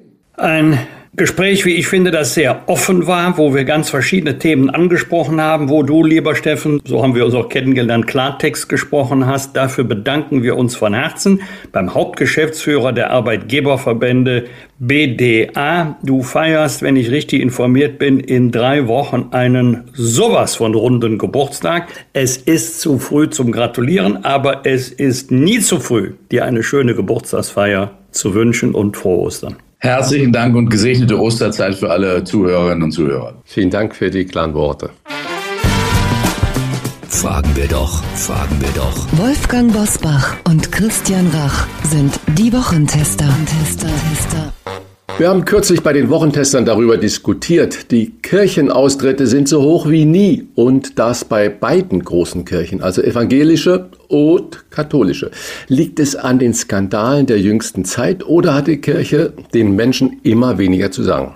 Das fragen wir zu Ostern einen katholischen Pfarrer, der als einer der progressivsten und bekanntesten Kirchenmänner in Deutschland gilt und der regelmäßig auf dem Münchner Oktoberfest als Bedienung im Schottenhammelzelt gearbeitet hat, also mitten im weltlichen Leben.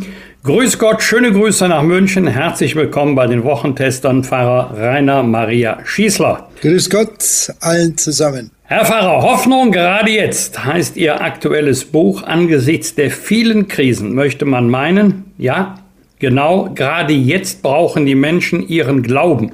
Doch die Kirchenaustritte sind auf Rekordhoch. Woran liegt das Ihrer Überzeugung nach? Unser äh, Bischof Betzing, der Chef von der Bischofskonferenz, hat es eigentlich mal wirklich auf den Punkt gebracht. Es ist eine Frage der Identifikation. Natürlich wird jetzt genannt Missbrauch, früher war es nur die Kirchensteuer, aber bei beiden äh, kommt dieses Thema durch. Menschen identifizieren sich nicht mehr mit Kirche, was nicht heißt, dass sie nicht glauben dass sie nicht eine Sehnsucht haben, dass sie nicht auf der Suche sind. Äh, was auch nicht heißt, dass Kirche nur alles falsch macht, dass wir sie auf der Suche nicht begleiten würden. Wir sind hier voll beschäftigt. Die Menschen kommen ja wirklich zu uns, aber die Identifikation, dass ich sage, ich muss Mitglied in einem sagen wir salopp, Glaubensverein sein. Äh, diese Selbstverständlichkeit, mit der wir, ich bin Baujahr 60, in diese Kirche hineingetauft wurden, groß geworden sind, die ist halt nicht mehr da. Nur eine kleine Zahl, ich habe heuer Firmung im November äh, mit dem Kardinal sogar, was ja doch ein Ausweis ist, wir haben 70 junge Menschen angeschrieben, die in die Jahrgänge sind, die gefirmt werden könnten. Bisher haben sich zwölf angemeldet. Die anderen 68 sind keine Loser oder, oder 58, die sind keine Loser. Äh, die sind nicht Atheisten. Aber es ist nicht mehr selbstverständlich, dass man sagt, na klar, ich bin getauft, ich habe Kommunion gehabt, ich habe gebeichtet, jetzt gehe ich zur Firma. Das ist nicht mehr da. Und da müssen wir uns ein bisschen überlegen, wie kriegen wir die Identität wieder zurück. Herr Schießler, ich äh, war elf Jahre lang Messdiener im katholischen Saarland und einer der Gründe, natürlich war es die Gemeinschaft unterhalb damals ja leider nur Jungs, also keine keine Mädchen waren zugelassen, aber ein anderer Grund war einfach der Pfarrer. Der war so ein toller Mensch, der hat das christliche Leben, die Bibel so toll vorgelebt und da war nichts mit Übergriffen oder sonst was. Er hat uns auch Fußball spielen lassen und er hat uns auch wild sein lassen und hat auch natürlich über die Bibel gesprochen. Für sie ist ja die Bibel eine unerschöpfliche Quelle der Hoffnung. Sie übersetzen sie allerdings auch alltagsgerecht und haben äh, sogar eine eigene äh, Schießlerbibel herausgegeben. Ja fehlt, und jetzt komme ich wieder zu meiner Erfahrung, fehlt vielen Pfarrern die Gabe, die Relevanz von Gott im Alltag zu verankern? Das mit Sicherheit. Wie oft sage ich das an meine Kollegen, wenn ihr da in der Kirche drüben seid, habt bitte euer Publikum im Blick. Das sind nicht Theologen, das sind nicht Studierte, das sind einfache Leute. Ihr müsst die Kunst beherrschen, das Wort runterzubrechen. Meine Gegner, die da mir vorwerfen, ich würde das Wort Gottes banalisieren, ich würde so einfach drüber reden, da sage ich, schwieriger geht's nicht, weil es nicht mehr ankommt nicht weil Latein einmal die Kirchensprache war und teilweise immer noch ist, wo wir uns vom normalen Volk abgesetzt haben. Du setzt dich ja mit der normalen Sprache ab, wenn du über Themen redest, die sie nicht interessieren, wenn du Bibeltexte auslegst, wie sie keinen etwas angehen haben. Ich gehe nicht am Sonntag in die Kirche, um eine Exegese zu hören. Ich gehe da nicht rein, um eine Geschichte zu hören. Ich gehe da nicht rein, damit mir jemand äh, Kirchengeschichte erklärt, sondern damit mir jemand in mein Leben reintritt. Das, das brauchen wir. Und was äh, Ihre Erfahrungen mit der Kirche betrifft, ich bin so groß geworden. Ich bin in der Kirche groß geworden. Darum bin ich ein Pfarrer geworden, weil ich genau so eine Kirche erlebt habe. Äh, die hat mir nicht alle Freiheiten gegeben, sondern die hat mir halt Sicherheit, Heimat, aber auch das Gefühl für Verantwortung gegeben. Und ähm, jetzt haben wir natürlich das Riesenproblem, wir werden immer weniger. Schauen Sie, ich, ich habe ja kaum noch Kontakt mit den Kollegen, weil wir ja immer weniger werden. Und damit beißt sich natürlich die Katze in den Schwanz. Äh, je weniger wir werden, umso weniger können wir Manpower draußen ausrichten und bei Jugendlichen ankommen. Also es, wir sind in einer ganz verzwickten Situation. Wenn ich das höre mit Fachkräftemangel, dann sage ich, Freunde, kommt zu mir, ich sage euch, was das wirklich bedeutet. Dann versuchen wir das mal zu konkretisieren. Ostern ist ja mehr als lila und goldene Schokohasen oder bunte Eier. Übersetzen Sie doch mal bitte Ostern in unsere Zeit. Was bedeutet dieses religiöse Fest für uns alle? Aufbruch ins Leben das ist mein Motto auch für heuer Ostern. Äh, da, so gestalten wir die ganze Karwoche Aufbruch ins Leben. Ich habe so ein schönes Bild für einen Kindergottesdienst dafür äh, entdeckt und äh, kreiert und sogar mit Kindern gemalt. Und zwar eine Eidechse sitzt auf einem kalten Stein. Es ist kalt, so wie jetzt. Wir kriegen ja eine frostige Osterwoche, habe ich heute gehört. Und sie ist starr, sie kann sich nicht bewegen. Sie ist ja, wie sagt man da, ähm, ähm, Mehrfachblüter oder keine Ahnung, die also auf, wie, wie, wie alle Echsen auf Außentemperaturen reagieren. Und dann schaue ich diese Eidechse an und ich sehe in ihre Augen und ich sehe, da blitzt was.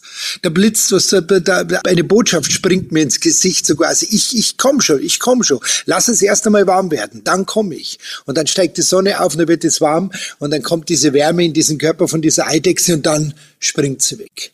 Ostern heißt Aufbruch Leben. Nicht sitzen bleiben, nicht warten, bis irgendwann einmal St. Nimmerleinstag alles gut ist, äh, warten bis zum Sterben. Ich möchte nicht in der Bushaltestelle sitzen, wo es nur eine Station bis zum Tod gibt, sondern jetzt aufbrechen ins Leben. Es gibt einen wunderschönen Satz über die Hoffnung, weil Sie mir ein Buch angesprochen haben, der stammt von Václav Havel, der hat einmal gesagt, je ungünstiger die Situation ist, in der wir unsere Hoffnung bewähren, desto tiefer ist die, diese Hoffnung. Hoffnung ist nicht die Überzeugung, dass etwas gut ausgeht, sondern Hoffnung ist die Gewissheit, dass etwas Sinn hat, ohne Rücksicht darauf, wie es ausgeht. So ist Jesus nach Jerusalem gegangen. Er, hat, er war kein Hellseher. Er wusste nur, das ist die entscheidende Stunde für ihn. Und so möchte ich leben. Und das heißt österlich leben. Aufbrechen. Aufbruch ins Leben. So wie die Jünger und Maria Magdala das Grab verlassen. Sie brechen auf und haben den Mut zur Verkündigung. Wenn jetzt eine Hörerin und ein Hörer sagt, okay, das verstehe ich, Aufbruch ins Leben, das kann Kraft bedeuten, wie der Frühling letztendlich, wenn die Knospen aufspringen, die Blätter an den Bäumen rausbrechen und die Natur sich ihren Weg bahnt. Das ist ja eine enorme Kraftquelle. Wenn jetzt Sie jemand fragt, okay, wo finde ich denn einen Psalm oder eine Bibelstelle, die mir genau das dann auch widerspiegelt und wo ich dann auch die Bibel als Lesebuch begreife und äh, um wieder Kontakt zur Kirche, zur allgemeinen Kirchenlehre auch herzustellen. Also das war der Grund eigentlich für dieses Hoffnungsbuch, ähm, dass ich das mit Bibelstellen kombiniert habe und zwar nicht irgendwelche, sondern die, die wir das ganze Jahr überhören. Und was mich beim Schreiben so fasziniert hat, war, da war der Titel eigentlich noch gar nicht so sicher, dass Hoffnungsbuch wird, dass da keine Geschichte dabei ist, die nicht hoffnungsvoll endet. Nicht Happy End mäßig, wirklich nicht. Sondern es gibt keine Geschichte in dieser Bibel, wo nicht am Ende in mir sich das Gefühl eingestellt hat, es lohnt sich hier zu sein, es lohnt sich aufzustehen, es lohnt sich aufzubrechen, es lohnt sich meine Aufgaben zu übernehmen, es lohnt sich, und wenn es noch so schwierig ist, der Bosbach ein Lied davon singen, bei politischen Diskussionen auf den äh, Gegner politischen Gegner einzugehen, ihn anzuhören, mit ihm zu ringen und zu kämpfen und so weiter. Das, dieses Gefühl muss Kirche leben können. Und das ist für mich Aufbruch. Ich habe eine Familie hier, drei Buben.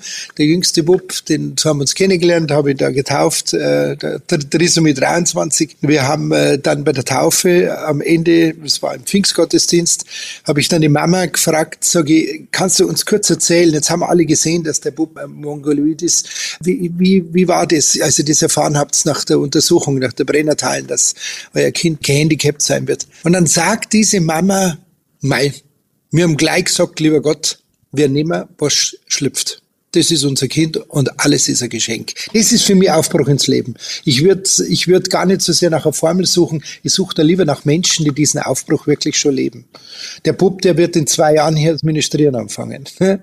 Toll, oder? Ich freue mich heute schon. Was sagen Sie denjenigen, die denken, erst die Pandemie, dann der fürchterliche Krieg in der Ukraine und obendrauf noch der Klimawandel? Warum lässt der liebe Gott so etwas zu? Also es ist wirklich ein bleierner Vorhang, der da über uns liegt. Gell. Die Pandemie, da waren wir da so gut rausgekommen. Ich habe, weiß nicht, wie oft ich gesagt habe, ich bin so stolz, stolz auf uns, wie wir das bei allem Widerspruch, der gehört sicherlich auch dazu, wie wir das gemeistert haben. Wenn ich da denke an unsere Ausgangssperre, die der Söder hier um Weihnachten rum da vor mir erlassen hat, dann alle haben sie mitgeholfen. Das war so eine tolle Zeit. Dann haben wir das echt geschafft. Wir haben diesen Virus in den Griff bekommen, ob mit Impfung oder wie auch immer, wir haben ihn in den Griff bekommen. Und wir haben überlebt überlebt und wir sind gestärkt rausgegangen, wirtschaftlich sind wir auch nicht draufgegangen. Dann kommt dieser doofe Krieg. Jetzt erlese ich da jeden Tag, er wird noch lange, lange, lange dauern. Der Putin hätte es gestern selber gesagt, es wird ein sehr, sehr langer Krieg. Jetzt redet er schon selber von Krieg. Ja, mein Gott, na, wie dumm ist denn die Menschheit? Und rund um und um hätte man mit dem Klimawandel echt genug Probleme. Wir haben keine Winter mehr, wir haben keine Jahreszeiten mehr. Es ist, es ist Verzweiflung pur eigentlich. Es ist wie, wie ein bleierner Mantel, der über uns drauf liegt. Und jetzt das Bra entschuldigen? Jetzt soll ich hergehen und sagen, warum lässt der liebe Gott das zu? Mein Verweis ist immer aufs Kreuz. Er kann es nicht verhindern. Er hat seinen Sohn da nicht hingeheftet. Er hat es nicht verhindern können. Es ist die Freiheit des Menschen, sowas anzustellen. Wir wissen noch nicht die Ursache von der Pandemie. Krieg, glaube ich, die Ursache ist klar. Das ist nur der Mensch. Klimawandel ist menschengemacht. Aber wir haben auch das Mittel dagegen. Wir können ja was tun. Wir müssen keine Kriege führen. Wir können vielleicht so miteinander umgehen, dass keine Viren ausbrechen. Wenn der wirklich aus einem Labor gekommen ist, wie leben wir? Wie gehen wir um mit der Schöpfung? Klimawandel, wie gehen wir um mit unserer Schöpfung? Ich mache keine Flugreisen mehr. Ich fahre alles nur noch mit dem Zug oder mit dem Elektroauto, weil ich sage, ich, ich brauche das nicht mehr. Das kann ich mir leisten. Andere können es nicht leisten. Mag es durchaus sein. Aber ich muss bei mir selber anfangen. Nicht beim lieben Gott, bei mir muss ich anfangen. Die Frage von Wolfgang Bosbach, die zielte natürlich auch so ein bisschen auf die Hoffnung, die Zuversicht, die wir ja alle immer wieder brauchen, sei es in der Politik oder im täglichen äh, Leben mit all seinen Herausforderungen. Von Mut getragen durch alle Lebenslagen ist der Untertitel ihres neuen Buches.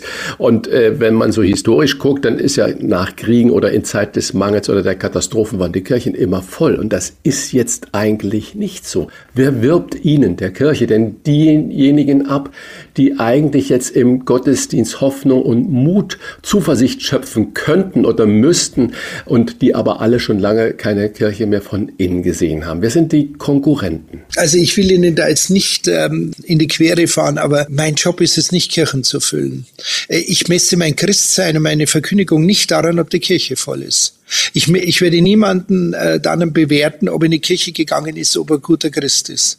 Ich bin der Meinung, wenn wir gut reden, wenn wir anständig reden, dann werden die Kirchen voll. Meine ist voll. Ich bin dankbar dafür. Scheinbar machen wir alles richtig. Das ist, glaube ich, eine Frage des Standings. Das ist, äh, wie wenn ihr ein Restaurant habt. Da rede ich ja mit einem Insider.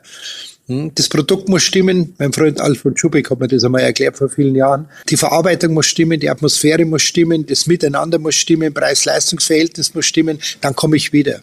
Da kann ein, ein Aspekt schiefgehen, eine grantige Bedienung oder irgend sowas, da sage ich, na, da gehe ich nicht mehr hin. Selbst wenn er den besten Schweinsbraten des ganzen Landes hat. Das mache ich nicht mehr. Also das muss ich im Restauranttester nicht erklären. Da müssen wir uns wirklich als Kirchen benehmen, wie andere Dienstleister auch. Wie stellen wir uns, uns auf? Ich äh, bemesse die Menschen nicht danach, wie sie in die Kirche gehen, sondern wie sie Suchende sind. Und sie glauben können, die könnten den ganzen Tag Beratungsgespräche führen. Ich könnte den ganzen Tag von früh bis spät mit Leuten reden, die Hilfe für sich selber brauchen. Da brauche ich nicht einmal einen Krieg davor, da brauche ich nicht einmal die Situation, die wir jetzt auch heute haben. Die Menschen suchen und in meinem Job verstehe ich so, mit ihnen zusammen zu suchen. Und sie sind uns nicht abhanden gekommen. Auch das ist für mich eine provozierende ähm, äh, Situation, sondern wir müssen lernen, ihnen nachzulaufen. Sie sind weg, also müssen wir sie suchen. Das sagt ja unser Papst, geht an die Ränder. Suchen wir sie bitte nicht, äh, indem wir nur mit den Glocken äh, im Kirchturm läuten, sondern gehen wir dorthin, wo sie wirklich sind. Das war mit der Grund, warum ich aufs Oktoberfest bin, so nebenbei. Ich wollte einfach einmal als Kirche, ist ja klar, ich wäre identifiziert, da ist ein Kirchenmann da. Ich wollte in einem Milieu angetroffen werden, wo man uns nicht erwartet. Osternaht mit dem doch stillen Karfreitag und dem eher fröhlichen Ostersonntag. Was wird Ihre Botschaft sein, Inhalt Ihrer Predigt zu diesem Osterfest 2023? Also wie gesagt, Ostern habe ich schon erwähnt, Aufbruch zum Leben, das ist heuer wirklich das Thema. Äh, Karfreitag ist bei uns ein ganz besonderer Tag, denn äh, die Karfreitagsliturgie am Nachmittag, die ist ja, die bietet so wahnsinnig viele Freiräume. Es ist ein Wortgottesdienst, die du gestalten kannst mit einzelnen, einzelnen Elementen, die du dir da zusammenbauen kannst. Und der wird bei uns vornehmlich von Jugendlichen gemacht. Da darf ich ungelogen in der Mitte meiner Leute sitzen. Ich habe keine Kirchenbänke mehr, ich habe Stühle, wir drehen die alle rum, es findet alles im Mittelgang statt. Und da darf ich mitten unter den Leuten sitzen mit meiner Albe und meiner Stola, weil ich ja dann die Kommunionfeier halte. Und dann darf ich mit dabei sein, wie diese Jugendlichen hier äh, Passion lesen, unterbrochen mit große Fürbitten, die sie selber formulieren. Eine Kreuzverehrung mit den Kindern machen, die tragen mit den Kindern ein Kreuz rein. Äh, ich, bin, ich bin so glücklich an diesem Karfreitag, wo man ja eigentlich traurig sein sollte. Vormittags sind wir schon unterwegs bei einem großen Kreuzweg hier durch mein Stadtviertel. Da gehen hunderte Leute mit. Es ist unglaublich. Herr Pfarrer Schießler, machen Sie doch mal mit einem Satz Werbung für Ihr Viertel, für Ihre Pfarrei, für Ihren Sprengel. Wo sind Sie zu Hause? Ich bin im Glockenbachviertel. Das, das, ist mitten in München drin, früher Szeneviertel, jetzt da sind wir äh, so seit Jahren am Wechsel. Also die, äh, die Szene, die Homosexuellen und so sind, haben sie ausgebreitet auf ganz München, haben sie nicht mehr so ghettoisiert, wie sie hier mal waren. Wir sind hochpreisig, wir sind eines der teuersten Viertel, es ist ein Ausgehviertel. Wir haben vor allem junge Leute, zwei Drittel der Pfarrei ist zwischen 25 und 45 Jahre alt, sehr kritische Leute. Das heißt, du musst da wirklich auf die, auf die zugehen, weil sonst geht da gar nichts. Und äh, das ist ein ganz ein hoher intellektueller Anspruch, aber du musst das Gefühl auch ansprechen. Und wir haben heute zum, heuer zum Beispiel gesagt, weil Sie wegen Ostern gefragt haben, wir werden die Kirche nicht österlich schmücken mit Blumen, wir schmücken sie mit Paketen, die wir die ganze Fastenzeit schon sammeln für die Ukraine. Wir haben ein ukrainisches Waisenhaus, die haben uns eine Liste geschickt, was sie unbedingt brauchen und angeschlossen ein Krankenhaus. Und die Leute bringen uns ihre Pakete, die werden alle Mittelgang gesammelt und inmitten dieser Pakete wird am Ostersonntag eine riesengroße Osterkerze stehen. Und das wird unser Schmuck sein. Wir haben medizinische Geräte, wir haben äh, Notstromaggregate, alles ist da mit dabei. Und am Ende des Ostergottesdienstes kommt ein 7-5 Tonner und dann laden die Leute das ein und er fährt in die Ukraine. Und unser Osterschmuck wird umgesetzt. Aufbruch ins Leben. Ja, das ist doch gut. Das ist äh, eine der Botschaften. Und wenn Sie jetzt sagen, Ukraine steht da im Mittelpunkt und die Aktionen und die Unterstützung und die Hilfe, dann dünkt es mich natürlich, dass in vielen Kirchen, auf vielen Kanzeln heute der Klimawandel Thema ist. Der Krieg ist Thema. Die Flüchtlinge sind Thema in den Gottesdiensten. Und da ist die Frage, da scheiden sich natürlich nachher die Geister daran, wie politisch darf denn Kirche sein? Ist es in Ordnung, dass man der verlängerte Arm von Fridays for Future oder äh, Sea-Watch ist? Oder muss man sich als Kirche bei solchen Dingen raushalten? Nein, auf gar keinen Fall. Wir müssen aber eine Politik machen. Ich halte mich da wirklich ganz strikt an meinen äh, Religionsgründer Jesus von Nazareth. Der keine Politik betrieben, aber er hat immer wieder politische Obertöne gefunden. Berühmteste Stelle, gibt dem Kaiser, was des Kaisers ist und äh, Gott, was Gott ist.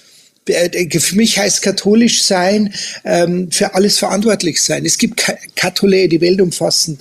Es gibt keine Not, keine Menschen, kein Leid, das mich nicht berühren würde, das mich nicht angehen würde, wo ich nicht auftreten müsste und ähm, den Finger in die Wunde legen müsste. Das tun wir. Aber wir sind nicht der verlängerte Arm von Fridays for Future. Wir sind verantwortlich für die Schöpfung. Ich habe immer wieder angemahnt, das kann nicht genügen, dass wir in der, in der Osternacht, das eine Vigillesung, ähm, dass wir hier hier diesen, diesen Schöpfungsbericht hören, wo es dann heißt, und der Herr sah, dass es gut war. Ich denke mir dann immer, wenigstens immer seine Schöpfung gefallen und scheint sie nicht zu gefallen, so wie wir damit umgehen. Nein, das muss tägliches Thema sein. Und ich würde mir da viel mehr Einsatz wünschen. Und ich habe mit, ich habe einen Viecherl-Gottesdienst im, im Juli, immer am 1. Juli-Sonntag, wo es um das Thema Schöpfung geht. Und da kommen viele dieser Menschen und sagen, sie haben sie eigentlich mehr von einem Papst Franziskus erwartet, der sie doch diesen Namen gegeben hat, der doch auch mit der Schöpfung äh, intensiv verbunden ist. Also ich bin der Meinung, wir haben da wahnsinnig viel Nachholbedarf. Aber wir machen keine Politik. Aber wir halten uns auch aus nichts raus. Aber alles aus dem Blickwinkel der christlichen Hoffnung. Nur so dürfen wir mitreden. Wir übernehmen nicht die Arbeit der Politiker. Das machen Leute wie der Herr Busbach. Und äh, wir sind so, wie soll man sagen, dieses ethische Gewissen aus dem Verständnis des christlichen Ursprungs her. Als Gastronom, kurzer Einschub noch, war es eigentlich damals, als ich da noch aktiv war, immer so ein bisschen der Anspruch, den Menschen, die zu mir kommen, äh, ein bisschen die Flucht vom Alltag zu ermöglichen. Das heißt, mal drei Stunden abschalten zu können, umsorgt zu können, auch bedient zu werden, wo ja immer zwei dazugehören, einer, der dient und einer, der das auch zulässt, dass er bedient wird. Ähm, das heißt, die Sorgen des Alltags konnten sie an der Garderobe abgeben. Man könnte sagen, das ist ja völlig äh, märchenhaft oder unpolitisch. Das Politische ist natürlich, dass ich dann als Unternehmer gesagt habe, wo kommen die Produkte her? Äh, wenn ich denn schon ein Tier esse, esse ich es ganz. Ist das, hat das ein gutes Leben gehabt, wie auch immer man das definiert oder wie sieht es mit meinem Gemüse aus und so weiter. Das heißt, das Politische war natürlich der gesamte Rahmen dieses Fluchtes von dem Alltag. Äh, wie darf die Kirche, Sie haben es ja gerade schon äh, angesprochen, die Politik verpacken? Geht das nur nach Ethik und Moral und ist da die Schöpfungslehre die Grundlage des Eingriffs der Kirche in die Politik? Auf jeden Fall ähm, nicht so, wie wir es früher als Kinder noch gehört haben, als die berühmten Wahlhirtenbriefe vorgelesen wurden und du in jeder Zeile rausgelesen hast, wenn du in Bayern lebst, du musst CSU wählen. Also so auf gar keinen Fall. Wir haben uns positionieren, zu positionieren auf der Seite des Lebens. Der Bischof Jacques Gaillot, den ich sehr verehre, der hat einmal gesagt, suchst du Gott, such ihn am Straßenrand, denn sein Herz schlägt knapp über dem Trottoir, über dem Pflaster. Da haben uns, da haben uns wieder zu finden. Franziskus sagt eben, geht an die Ränder. Warum kommen Leute in meine Kirche? Immer wieder äh, erzähle ich es, äh, weil wir sehr viele Gäste haben, den, den Teilnehmern, dass ich sage, willkommen in der zwecklosesten Veranstaltung. Es gibt nichts sinnlos, zwecklos. Ich gehe nicht in die Kirche, um irgendwas zu erreichen, sondern ich bin hier, weil ich nichts tun muss weil hier Gott für mich tut, weil ich da sein darf, weil ich mich fallen lassen darf, weil ich mich führen lassen darf. Das ist die große und einzig sinnvolle Werbung, die wir eigentlich mit unserem Gottesdienst machen können und wo wir Menschen auch wieder in die Kirche hineinbringen können. Aber wir dürfen nicht die Welt da draußen übergehen. weil Sie sagen, das mit Tiere, Tiere essen auch und so weiter, war einmal ein großes Thema bei so einer Viecherlmess, wo es zum Thema Schöpfung geht, aber ich einen Tierarzttag gehabt. Da, da, da, da reden wir immer. Also ich sage jetzt, Predigt der Zukunft ist der Tag. Und dann hat er gesagt, wir, wir sind hier echt in einem Dilemma. Wir segnen hier unsere Haustiere, dann gehen wir ins Wirtshaus und dann essen wir unser Nutztier. Geht das in Ordnung? Ist das fair so? Machen wir das so? Sagt er, wir können dieses Rad nicht zurückdrehen. Wir, wir, wir können nicht in die, ganz in den Anfang der Menschheit zurückgehen und da waren wir auch Jäger und Sammler. Sondern was wir müssen, ist Respekt. Respekt vor dem Leben. Respekt vor dem Nutztier. Äh, das heißt ganz konkret kein Billigfleisch kaufen. Und das sagen wir den Leuten in der Kirche und da sind wir natürlich politisch. Aber es geht einfach um den Respekt, den jedes Lebewesen verdient. Und in dieser Form möchte ich mich als Kirche einmischen. Da, ob ich das jetzt Moral, Ethik äh, nenne oder was, ich sage einfach, ich werde mir meine Bestimmung als Mensch bewusst und das möchte ich den Leuten erzählen. Apropos da draußen. Da draußen muss an allen Ecken und Enden gespart werden. Stichwort hohe Inflation. Halten Sie es für möglich oder plausibel, dass man sich die Kirchensteuer mittlerweile spart, wie das Konzertticket oder den Kinobesuch, so unter der Überschrift, muss das sein oder kann das weg? Oder würden Sie nicht eher sagen, die Kirchensteuer zahlen wir für ein Lebensmittel, weil der Glaube ein Mittel auch für unser Leben sein kann? Naja gut, also die Kirchensteuer ist ja nicht nur für Bauwerke oder Gehälter. Wir nehmen sie ja für alle unsere Aufgaben her, die wir in der Pfarrei betreiben können. Natürlich kann ich eine Steuer weglassen, aber mir muss dann klar sein, was die Konsequenz ist. Wenn ich also die Kfz-Steuer weglasse, dann habe ich irgendwann nur noch kaputte Straßen oder was damit halt alles finanziert wird. Ähm, eine Steuer ist ja keine Spende. Wie viele Leute sagen mir das? Ich trete jetzt aus, zahle die Steuer nicht mehr, aber sie kriegen das Geld als Spende. Sage ich, du brauchst mir nichts spenden. Eine Steuer ist eine Verwaltungsabgabe. Du ermöglichst einfach, dass der Betrieb läuft. Dass ein Pfarrer Schießler um 11 Uhr Vormittag mit Ihnen das Interview führen kann, weil er nicht irgendwo zeitgleich ähm, einer Tätigkeit nachgehen muss, damit wieder über, überleben kann. Ich könnte, ich habe gestern ein langes Interview gehabt bei der Taxigemeinschaft München, weil ich seit 42 Jahren Inhaber eines Taxischeins bin und mein ganzes Studium damit verdient habe. Manche sind Außenminister damit geworden, sie Fischer und ich bin ein Pfarrer geworden.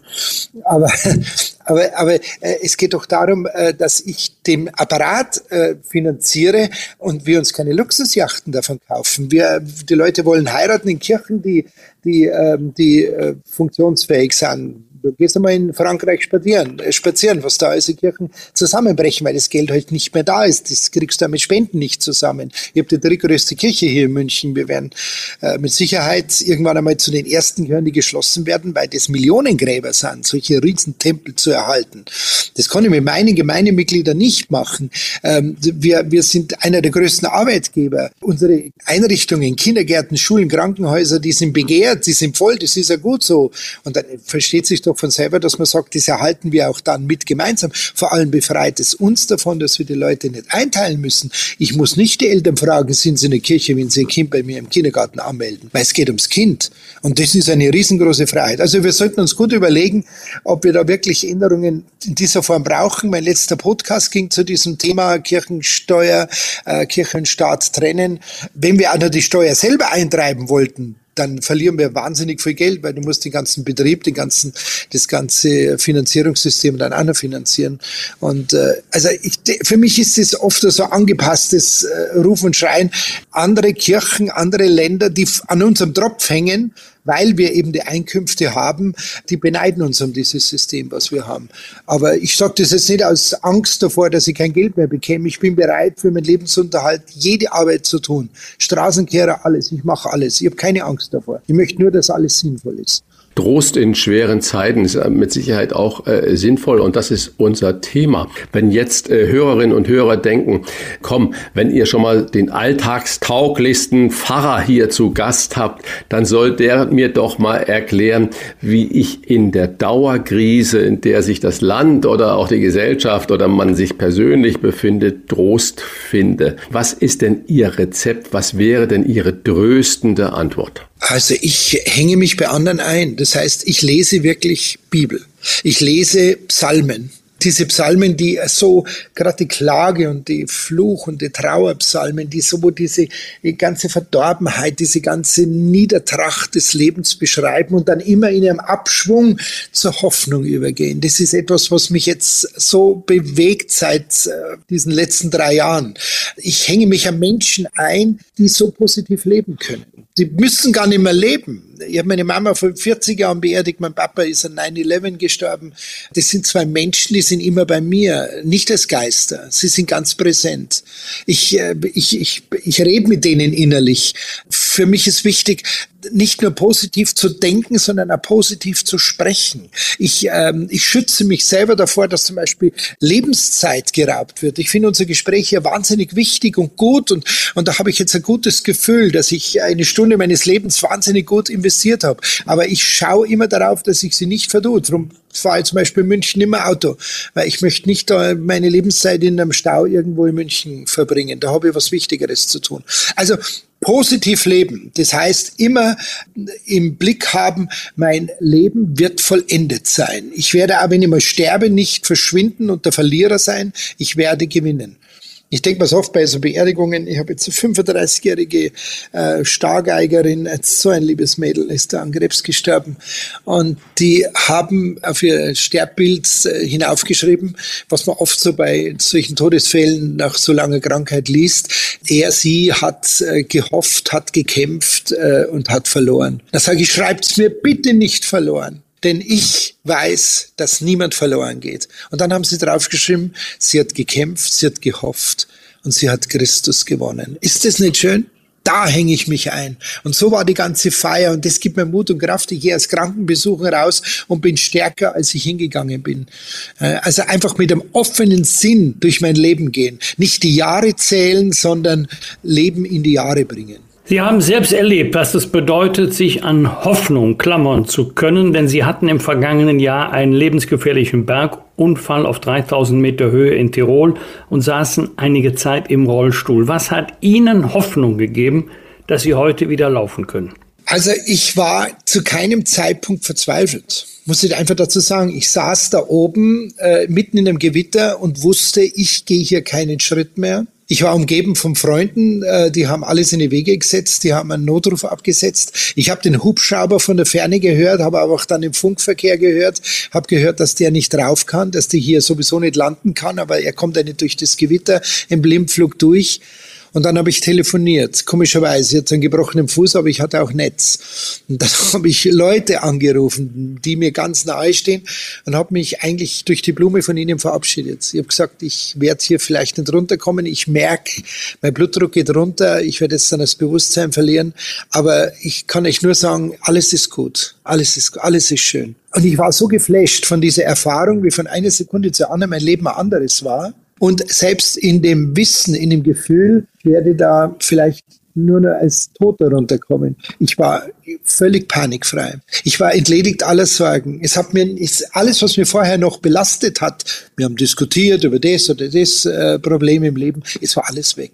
Und dann ist also doch ein anderer Hubschrauber gekommen, zur Polizeihubschrauber, und der hat mich dann runtergeflogen zum anderen Hubschrauber. Und ich habe einfach nur gemerkt, ich habe mich fallen lassen dürfen. Drum dieses Buch. Die Hoffnung musst du nicht abrufen, sie ist einfach da und du lässt dich einfach in sie hineinfallen. Das war eine so starke Erfahrung, die werde ich nie mehr in meinem Leben vergessen. Muss ich ganz klar sagen. Ich werde auch nie mehr irgendwie Angst haben vor irgendwas. Und zwei Stunden später bin ich am OP-Tisch gelegen und zwei Tage später bin ich heimgefahren. Das Leben geht weiter. Das Leben geht weiter. Lassen Sie uns zum Abschluss noch über Ihre Wieseneinsatz ja. sprechen. Sie haben ja, ich glaube, bis 2018 das jahrelang gemacht als Bedienung. Auf dem, zehn Jahre lang, okay, als auf dem Oktoberfest gearbeitet. Sie haben es am Anfang unseres Gesprächs schon mal kurz erwähnt. Sie wollten mittendrin sein. Was hat Ihnen das gegeben? Alles. Das war unglaublich. Es gibt den berühmten Wiesenvirus. Äh, nach der ersten Wiesen hat der äh, Schottenheimel Senior mich gefragt, was ist, Herr Pfarrer, singen wir uns nächstes Jahr? Und habe ich gesagt, die Gefahr ist sehr groß. Und äh, diese Atmosphäre zu erleben, ein Teil dieses Festes zu sein, dieses für die Menschen da sein zu können. Das Austeilen. Ich habe einen Mann, der ist bei mir in der Pfarrei sehr engagiert. Der ist einmal so einen ganzen Nachmittag hier in meinem Service geguckt. Ich war sieben Jahre im Garten und drei Jahre innen im Zelt und hat so ein, zwei Maß Bier getrunken und ein Händel gegessen. Und dann ist er gegangen, und ist er nachher zu mir und hat gesagt, so, und jetzt weiß ich, warum du hier bist. Sag, ja, warum bin ich hier? Es ist das Austeilen.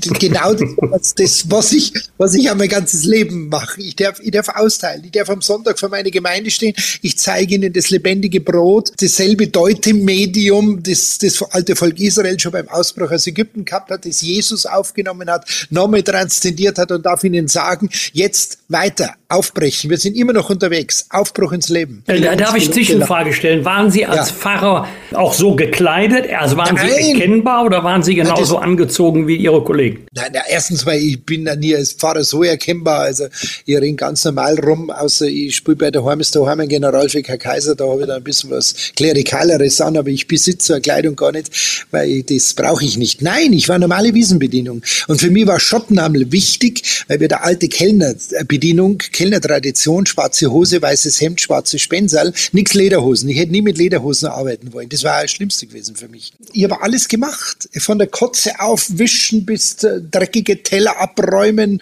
äh, streitende schlichten und so. Ich habe alles mitgemacht. Ich war einer von denen. Und das hat die Leute ja vor mir so beeindruckt. Das habe ich ihr mit dieser Wirkung zunächst einmal gar nicht spekuliert dass die sagen, hoppala, da ist so einer. Das haben sie in der Zeitung gelesen, in der Süddeutschen, in der Abendzeitung ist gelesen. Ein Pfarrer bedient bei, da bei uns. Und dann immer, bist du der Pfarrer? Bist du der Pfarrer? Also sind sie auf Kirche aufgegangen, da haben wir gedacht, wow, das ist ja mega, was hier abläuft. Diese, das ist ja toll. Dann eine riesen Spendenaktion entstanden. Haben sie immer, die ganzen zehn Jahre am letzten Wiesentag, haben die Bedienungen unter sich für mich nochmal gesammelt, für mein Spendenprojekt. Das war in der Elfenbeinküste. Die Wiesen hat mir ein Riesentor eröffnet. Auch eine religiöse Erkenntnis von mir. Auch religiös. Was glauben Sie, was da, ich hätte alle, alle Sakramente draus spenden können, also bis auf Priesterweihe. Aber was da an Gesprächen gelaufen ist, mit Gästen, mit Mitarbeitern, die dich suchen, die dich, die, die sagen, du hast mal eine Viertelstunde, treffen uns da hinten im Gang, ich muss mit dir reden oder was. Ich bin ja mit heute mit denen noch in Kontakt. Ich verheirate dich, taufe ihre Kinder, die schlafen bei mir. Wir haben einige, die jetzt hier beim Stadtbierfest bedienen, sind bei mir im Pfarrhof. Ähm, meine Nähe, und das ist die Nähe der Kirche suchen. Mein Ziel war immer, ich möchte meine Firma positiv verkaufen. Und zwar wirklich verkaufen, ohne dass es was kostet. Dass sie einfach erleben, wie wichtig wir füreinander sind. Und das ist mir auf der Wiesen gelungen. Darum bin ich der Wiesen unendlich dankbar und ich werde sie gegen alle Kritiker verteidigen. Wir sind nicht die Intersuff, ähm, der Treffpunkt von Millionen von Blödeln, die sie nur zukippen. Das ist ein Lebensfest. Und schau doch, warum nennen sie Jesus einen Fresser und einen Säufer? Weil er ein Feierbiss der Antike war. Weil er beim Feiern dabei war, weil das, diese Feier ein Vorgeschmack dessen ist, was uns im Reich Gottes einmal bevorsteht. Hoffnung gerade jetzt. Das ist unsere Buchempfehlung fürs Osternest und darüber hinaus. Rainer Maria Schießler, vielen vielen Dank auch für ein Gespräch. Danke. Das dem einen oder anderen sicherlich, würde Steffen Kampeter jetzt sagen, Bock auf Kirche gemacht hat. In diesem Sinne ein gesegnetes, aber auch ein frohes Osterfest. Vielen Dank. Hab sehr gerne zugehört. Sie haben mich immer imponiert. Ich habe nie weggezappt, wenn lieb. sie in der Talkrunde war. Hat mich immer fasziniert. Auch Ihre ganz persönliche Einstellung, genauso, äh, Herr Stach, äh, Ihre Sendungen. Äh, ich finde einfach Authentizität ist das Wichtigste, was wir den Menschen schuldig sind. Vielen Dank. Danke. Alles Gute. Schöne Ostern. Danke. Rauf und runter. Wolfgang Bosbach und Christian Rach sind die Wochentester. Wir geben Ihnen an dieser Stelle unsere ganz persönliche Bewertung ab über das, was wir in dieser Woche gut oder schlecht fanden. Daumen hoch oder Daumen runter. Klare Urteile sind gefragt, lieber Wolfgang. Bei welchem Thema oder Ereignis in dieser Woche hast du den Daumen nach oben gereckt oder gesagt, nee, das geht so gar nicht, da geht der Daumen runter? Der Daumen ging nach oben für 23 Prozent. Das ist die Einschaltquote. Ich hoffe, er verzeiht mir. Wir kennen uns beide sehr, sehr gut. Der neue Alte Thomas Heinze hätte ich mir gerne die ersten Folgen mit ihm angesehen aber auch ohne mich. Mit mir wären es ja sogar 24 Prozent Einschaltquote gewesen. Hat ein tolles Ergebnis erzielt. Ich glaube, das lag sogar über seinen eigenen Erwartungen. Das freut mich sehr für ihn. Jetzt wollen wir mal gucken, ob der Lauf auch bei den nächsten Ausstrahlungen bleibt. Ich kenne ihn, ich mag ihn. Ähm, ich würde es ihm von Herzen gönnen. Die Apothekerin meines Vertrauens hat mir mitgeteilt, zurzeit seien 420 Medikamente nicht lieferbar. Und bevor jetzt Hörerinnen und Hörer denken, der jammert in eigener Sache, nein, tut er nicht. Gott sei Dank bin ich nicht betroffen. Ich muss zwar jeden Tag acht Stück nehmen, aber von den 420 fehlenden bin ich als Patient nicht berührt, aber ich kann mir vorstellen, dass das für viele, insbesondere für chronisch Kranke, ein echtes Problem ist. Dann habe ich mich mal über die Zahlen gebeugt. Wirkstoffzertifikate kamen vor 20 Jahren zu knapp 60 Prozent aus Europa. Der Rest aus Übersee, genauer gesagt aus Asien. Heute ist das Verhältnis genau umgekehrt. Mit anderen Worten, wir sind in einem erheblichen Umfang abhängig von Importen aus Asien, also Globalisierung hin, Globalisierung her. Das kann eigentlich nur funktionieren, wenn wir reibungslos funktionierende Lieferketten haben. Wir haben das ja damals, ähm, Christian, schon gemerkt, als ähm, Corona auf dem Höhepunkt war, haben wir gesagt, wieso haben wir keine eigenen Schutzkleidungen? Es fehlt an Masken, es fehlt an anderem. Wir sind auf Importe angewiesen. Ob wir zu viel bestellt haben, ist jetzt eine andere Frage. Dass wir das nicht herstellen konnten, ja, das hat keiner gesagt, aber es wäre hier teurer gewesen als äh, im Ausland, um dann die äh, Güter zu importieren. Ich fürchte, so ähnlich wird es auch bei Medikamenten sein. Das müssen wir mal grundsätzlich diskutieren in unserem Land. Wie sehr wollen wir uns abhängig machen? Wie sehr wollen wir abhängig sein? Wenn alles reibungslos funktioniert, ist das ja kein Thema. Aber wenn Lieferketten stocken, jetzt sogar bei Medikamenten oder Wirkstoffen. Das ist ein echtes Problem, insbesondere natürlich für die betroffenen Patientinnen und Patienten. Und Daumen runter, allerdings aus einem etwas anderen Grund für den 85. Gipfel der Europäischen Union zum Thema Migration und Flüchtlingspolitik. Nicht, dass es den 85. Gipfel gegeben hat. Das ist kein Grund, den Daumen zu senken, sondern der Daumen senkt sich ganz tief, weil über die alles entscheidenden Fragen mit beeindruckender Hartnäckigkeit überhaupt nicht diskutiert wird. Vielleicht diskutiert, jedenfalls nicht entschieden. Punkt 1 betrifft die Überschrift Verteilung der Flüchtlinge in der Europäischen Union. Wer soll nach welchen Kriterien darüber entscheiden, ob ein Schutzsuchender nach Bulgarien, nach Lettland oder nach Frankreich oder nach Deutschland kommt? Das muss ja einmal entschieden werden. Zweiter Punkt. Angenommen, nur angenommen, ich selber habe da meine Zweifel, dass die Verteilung so funktioniert, wie man sich das wünscht, also dass wir zu einer gleichmäßigeren Verteilung in der Europäischen Union kommen. Ich behaupte jetzt mal, wer es von Afghanistan nach Rumänien geschafft hat, der schafft es auch von Rumänien nach Deutschland. Wieso glauben wir eigentlich, dass alle die, die gegen ihren Willen verteilt worden sind, auch tatsächlich dort bleiben?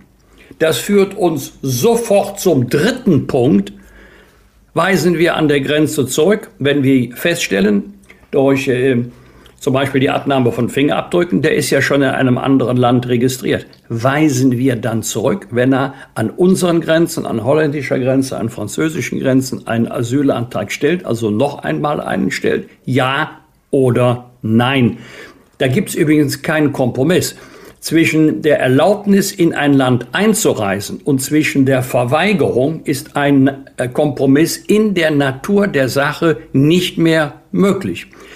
Und wir haben nun den Umstand, der hat jetzt nichts mit Kritik an der Ampel zu tun, seit September 2015, dass wir niemanden mehr an der Grenze zurückweisen, der einen Asylantrag in Deutschland stellen möchte, auch wenn wir wissen, dass er über andere sichere, stabile, verfolgungsfreie Demokratien eingereist ist. Wir weisen trotzdem niemanden zurück. Zurückweisen tun wir nur dann, wenn jemand keinen Asylantrag stellt, zum Beispiel schlicht sagt, ich möchte in Deutschland leben und arbeiten, wenn aber kein Visum vorzeigen kann aus einem visumpflichtigen Land, kein Pass, kein Passersatzpapier, gar nichts, dann weisen wir zurück.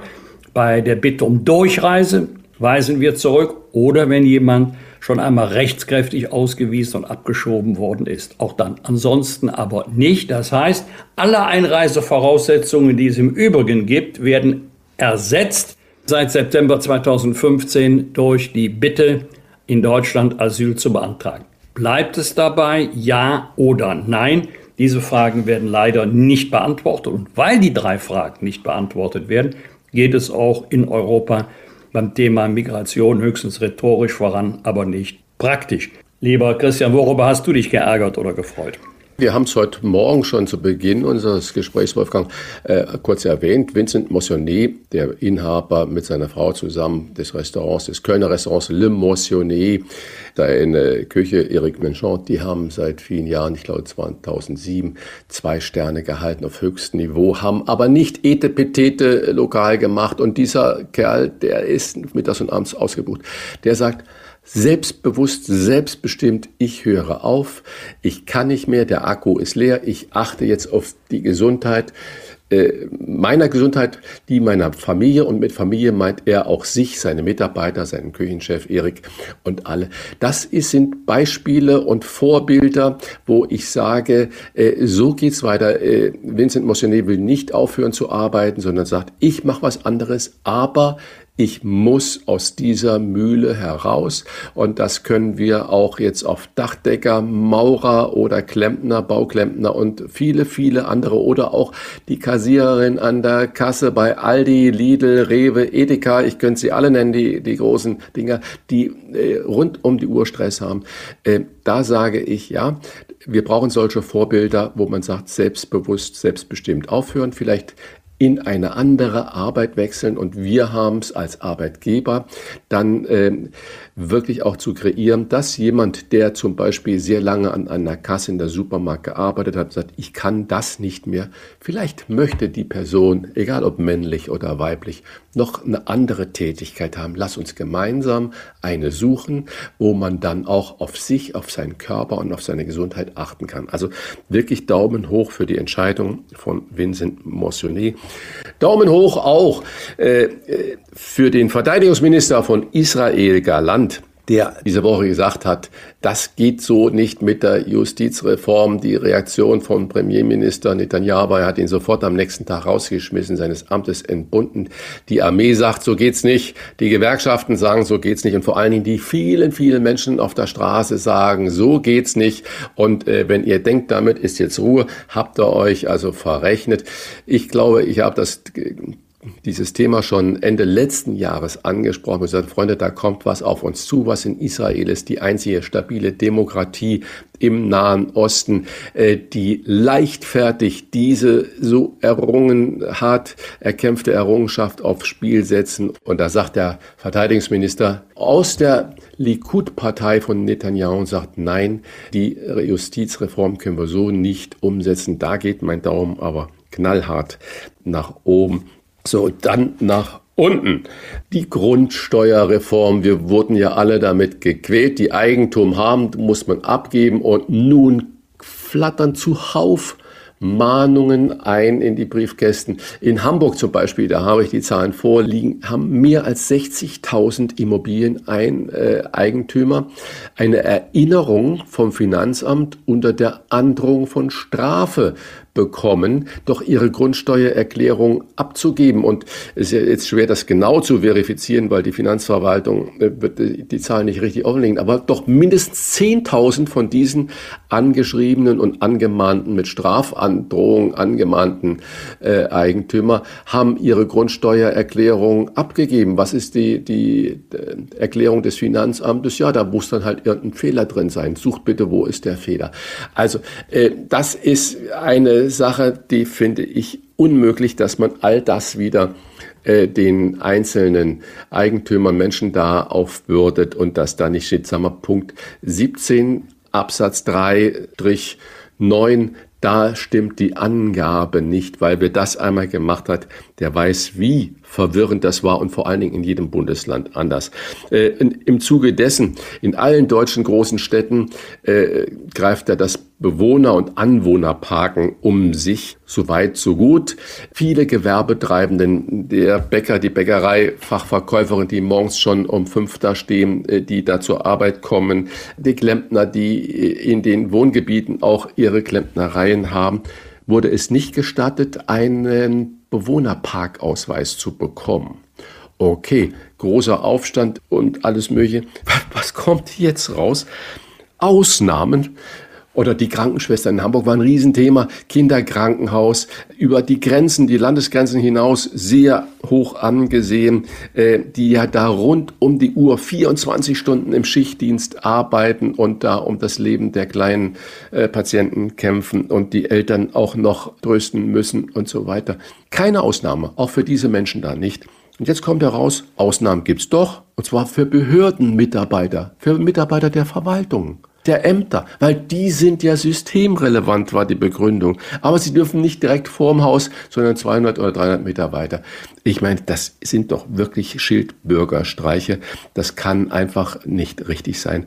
Fahrrad ist äh, die neue heilige Kuh. Es ist richtig, weniger Autoverkehr, alles richtig. Da geht es schon in die richtige Richtung. Aber Fahrradprüfungen an den Grundschulen 18, 19, also 2018, 2019, die Polizei bietet da immer Kurse an und äh, wird unterstützt, sind 17,8 Prozent der Grundschüler durchgefallen. 22 sind fast 30 Prozent der Grundschüler durchgefallen. Das heißt, wenn wir das eine wollen, nämlich dass die Kinder mehr Fahrrad fahren, dass wir alle mehr Fahrrad fahren, dass die Eltern nicht Elterntaxis spielen vor den Schulen, dann müssen wir natürlich auch dafür sorgen, dass da nicht Wild West auf der Straße ist, äh, dass da gefahren wird, wie man das will als Fahrradfahrer und damit wirklich tödliche Situationen produziert. Und wenn man dann sieht, dass die Durchfallquote bei der Fahrradprüfung schon fast 30 Prozent hat, dann wird mir Angst und Bange. Was wird? Was wird? Wolfgang Bosbach und Christian Rach sind die Wochentester.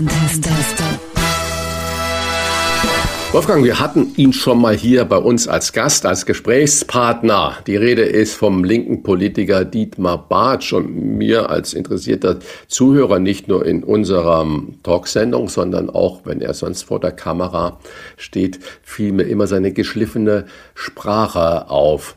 Er gilt als linker Realo und er wird am Freitag 65 Jahre alt.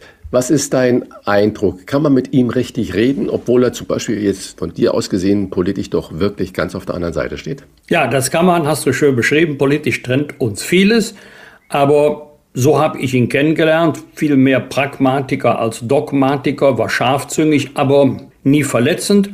Er war immer kollegial und ähm, es wäre auch schade, wenn es äh, Sympathie und Verständnis nur innerhalb von Parteigrenzen gäbe. Deswegen ein christdemokratisches, aufrichtiges Happy Birthday von mir an Dietmar Bartsch. Am Sonntag ist internationaler Kinderbuchtag. Christian, Ostern naht mit großen Schritten und wir wissen, dass im Hause Rach gerne vorgelesen wird. Hast du einen Tipp für ein Kinderbuch, das dir besonders gut gefällt, aber bitte kein Kochbuch? Das ist jetzt natürlich eine Frage. Also in der Tat, äh, bei uns wurde immer sehr, sehr viel vorgelesen. Das stimmt. Was ein Hit war und was eigentlich immer auch mit schönem Do-it-yourself und Rätseln und noch Ausmalen gab, waren die Conny-Bücher. Und ich glaube, mich zu erinnern, es gibt so eines, das heißt Conny und der Osterhase. Also wenn man denn wirklich das so möchte und äh, das so ein bisschen auf die kindliche Natur reduziert, dann ist sowas ein ganz, ganz schöner Tipp. Aber was ja Kinder, so die sind an Ostern, kommt, gibt's Geschenke nicht so viel wie an Weihnachten, aber eigentlich ist ja kirchlich gesehen Ostern das viel höhere Fest äh, gegenüber Weihnachten. Es gibt ein ganz schönes Buch, das ist von Vera Lörks geschrieben und da drin äh, wird die Frage gestellt, warum warum feiern wir Ostern? Das heißt, auf eine kindliche, spielerische Art und Weise. Und das ist eigentlich ganz schön. Und ich denke, wenn man denn vorliest und Kinder über Ostern aufklären möchte, dann kann man auch darüber sprechen, wieso es denn Ostereier überhaupt gibt und wieso legt denn der Osterhase Ostereier und so weiter. Das sind ganz schöne Themen, wo ich glaube, wo man als Eltern auch Fürsorge, Liebe oder Pädagogik oder wie auch immer oder auch Moral weitergeben kann auf eine ganz schöne Art und Weise. Und da ist das Osterfest meines Erachtens ein wunderbarer Anlass. Am Montag vor 50 Jahren, und das ist ein Datum, was mich wirklich erstaunt hat, hat Motorola-Ingenieur Martin Cooper in New York das erste Telefongespräch mit einem Handy geführt. Wolfgang, Erinnerst du dich noch an dein erstes Handy? Was war es und wann war das? Oh, oh, das ist schon, schon ganz lange her. Mich würde es ja so interessieren, was der erste Satz war, der 1973 über ein erstes äh, Handy geführt wurde. Wir wissen es ja umgekehrt. Wir kennen ja den ersten Satz, ist ein Satz in Deutsch, der über ein Telefon gesagt wurde. 1861 von einem Bäckergesellen aus Hessen. Achtung, das Pferd frisst keinen Gurkensalat. Das war der erste Satz, der über ein Telefon gesagt wurde von Philipp Reis. Wir lernen auch an dieser Stelle, lohnt es sich, die Wochentester zu hören, aber wir wissen leider nicht, was Martin Cooper per Handy kommuniziert hat. Ich weiß nur, mein erstes äh, Handy war ein, ich glaube, das war bei vielen so, Nokia. Bin mir nicht mehr ganz sicher, aber ich glaube Nokia 105. Wenn ich überlege, seit ähm, einigen, seit 15, 16 Jahren gibt es ja erst Smartphones, was sich da technisch entwickelt hat. Zwei Dinge konnte man auf jeden Fall, vermutlich noch mehr, aber das sind die beiden einzigen Dinge, die mir einfallen oder die damals für mich wichtig waren, nämlich telefonieren und SMS schreiben. Danach gab es ja einen ganz rasanten Modellwechsel. Ich gehe mal davon aus, äh, ich hätte es besser behalten. Vielleicht wäre es heute was wert. Am Dienstag feiert der Journalist und ehemalige Regierungssprecher Bela Ander seinen 60. Geburtstag. Ander war stellvertretender Bildchef und Regierungssprecher von Gerhard Schröder und hat mit ihm zuletzt einen gemeinsamen Podcast produziert, der während des Ukraine-Krieges und wegen Schröders Unterstützung für Putin eingestellt wurde. Von dieser Stelle von Herzen an Bela Ander ein Happy Birthday und die besten Glückwünsche von Christian Rach, von mir und vom Wochentester-Team. Das hast du gut gesagt. Ich würde noch eine Anmerkung machen. Ich glaube, dass die Position eines Regierungssprechers im Moment ein bisschen völlig unterschätzt wird. Wenn ein nicht so kommunikativer Kanzler wie Olaf Scholz, dann braucht man natürlich einen aktiven nach vorne stürmenden Sprecher, der eigentlich dann wirklich das Sprachrohr des Kanzlers ist und ähm, das eigentlich, was dann da gemacht wird, in ein positives Licht rückt, so wie vielleicht Bella Ander das damals gemacht hat. Am Karfreitag laufen Bundes- und landesweit die letzten Corona-Regeln aus. Das betrifft die Maskenpflicht für Besuche in Arztpraxen, Kliniken und Pflegeheimen. Wolfgang, und dann ist Ostern. Lass uns noch über zwei große Geburtstage sprechen, äh, die auch über Ostern anstehen. Und zwar der erste, wir haben gerade schon Bela Anda und Dietmar Bartsch gesagt, jetzt kommen noch zwei. Der Schauspieler Heiner Lauterbach wird am Ostermontag, man höre uns staune, 70 Jahre alt. Und die Grünen-Ikone und der erste grüne Außenminister Joschka Fischer wird am Mittwoch nach Ostern 75 Jahre alt. Natürlich auch an diese beiden tollen Menschen herzlichen Glückwünsche von uns beiden und mit der Frage, was verbindest du denn mit Heiner Lauterbach und auch mit Joschka Fischer? Also mit Heiner Lauterbach natürlich die Heimat. Er ist in Köln geboren, ich gleich nebenan. Und wir haben uns äh, einige Male getroffen. Zuletzt, das noch gar nicht lange her, das muss im Januar gewesen sein, beim 70. Geburtstag der Musiklegende Leslie Mandoki. Da hatten wir auch Gelegenheit für ein kurzes, äh, privates, persönliches Gespräch. Das ist ja ein Charakterschauspieler, der jetzt auffällt durch seine Rollen, durch seine Schauspielkunst und nicht mehr durch irgendwelche Eskapaden. Die Gattin war auch dabei. Ich glaube, vielleicht nicht alleine, aber jedenfalls ihr hat Heiner Lauterbach es zu verdanken, dass er doch jetzt ein, ich sag's mal vornehm, wesentlich ruhigeres Leben führt als in der Vergangenheit. Ich hoffe, dass wir vom Schauspieler Heiner Lauterbach noch äh, sehr viel sehen und hören werden. Ja, Joschka Fischer, wir waren ja nicht nur einige Zeit zusammen im Deutschen äh, Bundestag. Ich habe das ja auch, ähm, bevor ich Parlamentarier wurde, erlebt, vom, ja, vom Straßenkämpfer äh, zum Staatsmann gereift. Jedenfalls hat er sich in seiner Spätphase als Politiker selber so gesehen. War schon beeindruckender Rhetoriker, das muss man sagen. Er konnte Menschen mitreißen und ich glaube, mm, wir müssten uns mit ihm unterhalten, dass er auch es so sehen würde wie Hans-Christian Ströble, der mir mal gesagt hat, wir Grünen wollten das System verändern und am Ende hat das System uns mehr verändert als wir das System. Und ich glaube, wenn man mal die Anfangsjahre von Joschka Fischer vergleicht mit seiner politischen Karriere, nachdem er Außenminister wurde, das System hat ihn mehr verändert als er das System. Wolfgang, deine Osterbotschaft für unsere Hörerinnen und Hörer, was gibst du den Menschen, die uns da das ganze Jahr über immer begleiten, mit auf den Weg? Zentrales Element des christlichen Glaubens ist nicht Karfreitag, sondern Ostern. Nicht die Kreuzigung, sondern die Auferstehung des Herrn. Das ist auch so ein bisschen ein Lebensmotto, gerade in schwierigen Lagen. Der Tod hat nicht das letzte Wort, sondern die Auferstehung. Wir leben weiter, auch wenn wir gestorben sind. Und wir leben in unseren Kindern und Enkelkindern weiter. Unsere Seelen werden weiterleben. Und deswegen ist auch die christliche Botschaft keine traurige, sondern sie ist eine frohe Botschaft. Und ich würde mich ja von Herzen darüber freuen, wenn es meiner Kirche wieder möglich wäre, jenseits aller Skandale, diese frohe Botschaft wieder mehr Menschen zu vermitteln, damit nicht noch mehr von der Kirche abfallen, nicht vom Glauben abfallen, aber vom Glauben an ihre Kirche. In dem Sinne wünschen wir beide unseren Hörerinnen und Hörern doch wirklich, wie du sagst, frohe Ostern. Ja, von Herzen von mir auch. Wir hören uns wieder am 20. April und das ist dann ausnahmsweise ein Donnerstag. Bosbach und Rach. Im Internet diewochentester.de das waren die Wochentester mit Unterstützung vom Kölner Stadtanzeiger und Redaktionsnetzwerk Deutschland. Wenn Sie Kritik, Lob oder einfach nur eine Anregung für unseren Podcast haben, schreiben Sie uns auf unserer Internet- und auf unserer Facebook-Seite. Fragen gerne per Mail an kontakt.diewochentester.de und wenn Sie uns auf einer der Podcast-Plattformen abonnieren und liken, dann freuen wir uns ganz besonders. Danke für Ihre Zeit und fürs Zuhören. Die nächste Folge der Wochentester hören Sie am 20. April ab 7 Uhr. Wir wünschen Ihnen von Herzen nochmals frohe Ostern, bleiben Sie gesund und wir freuen uns auf Sie am 20. April. Was war? Was wird? Wolfgang Bosbach und Christian Rach sind die Wochentester. Ein maßgenau Podcast. Powered bei Redaktionsnetzwerk Deutschland und Kölner Stadtanzeiger.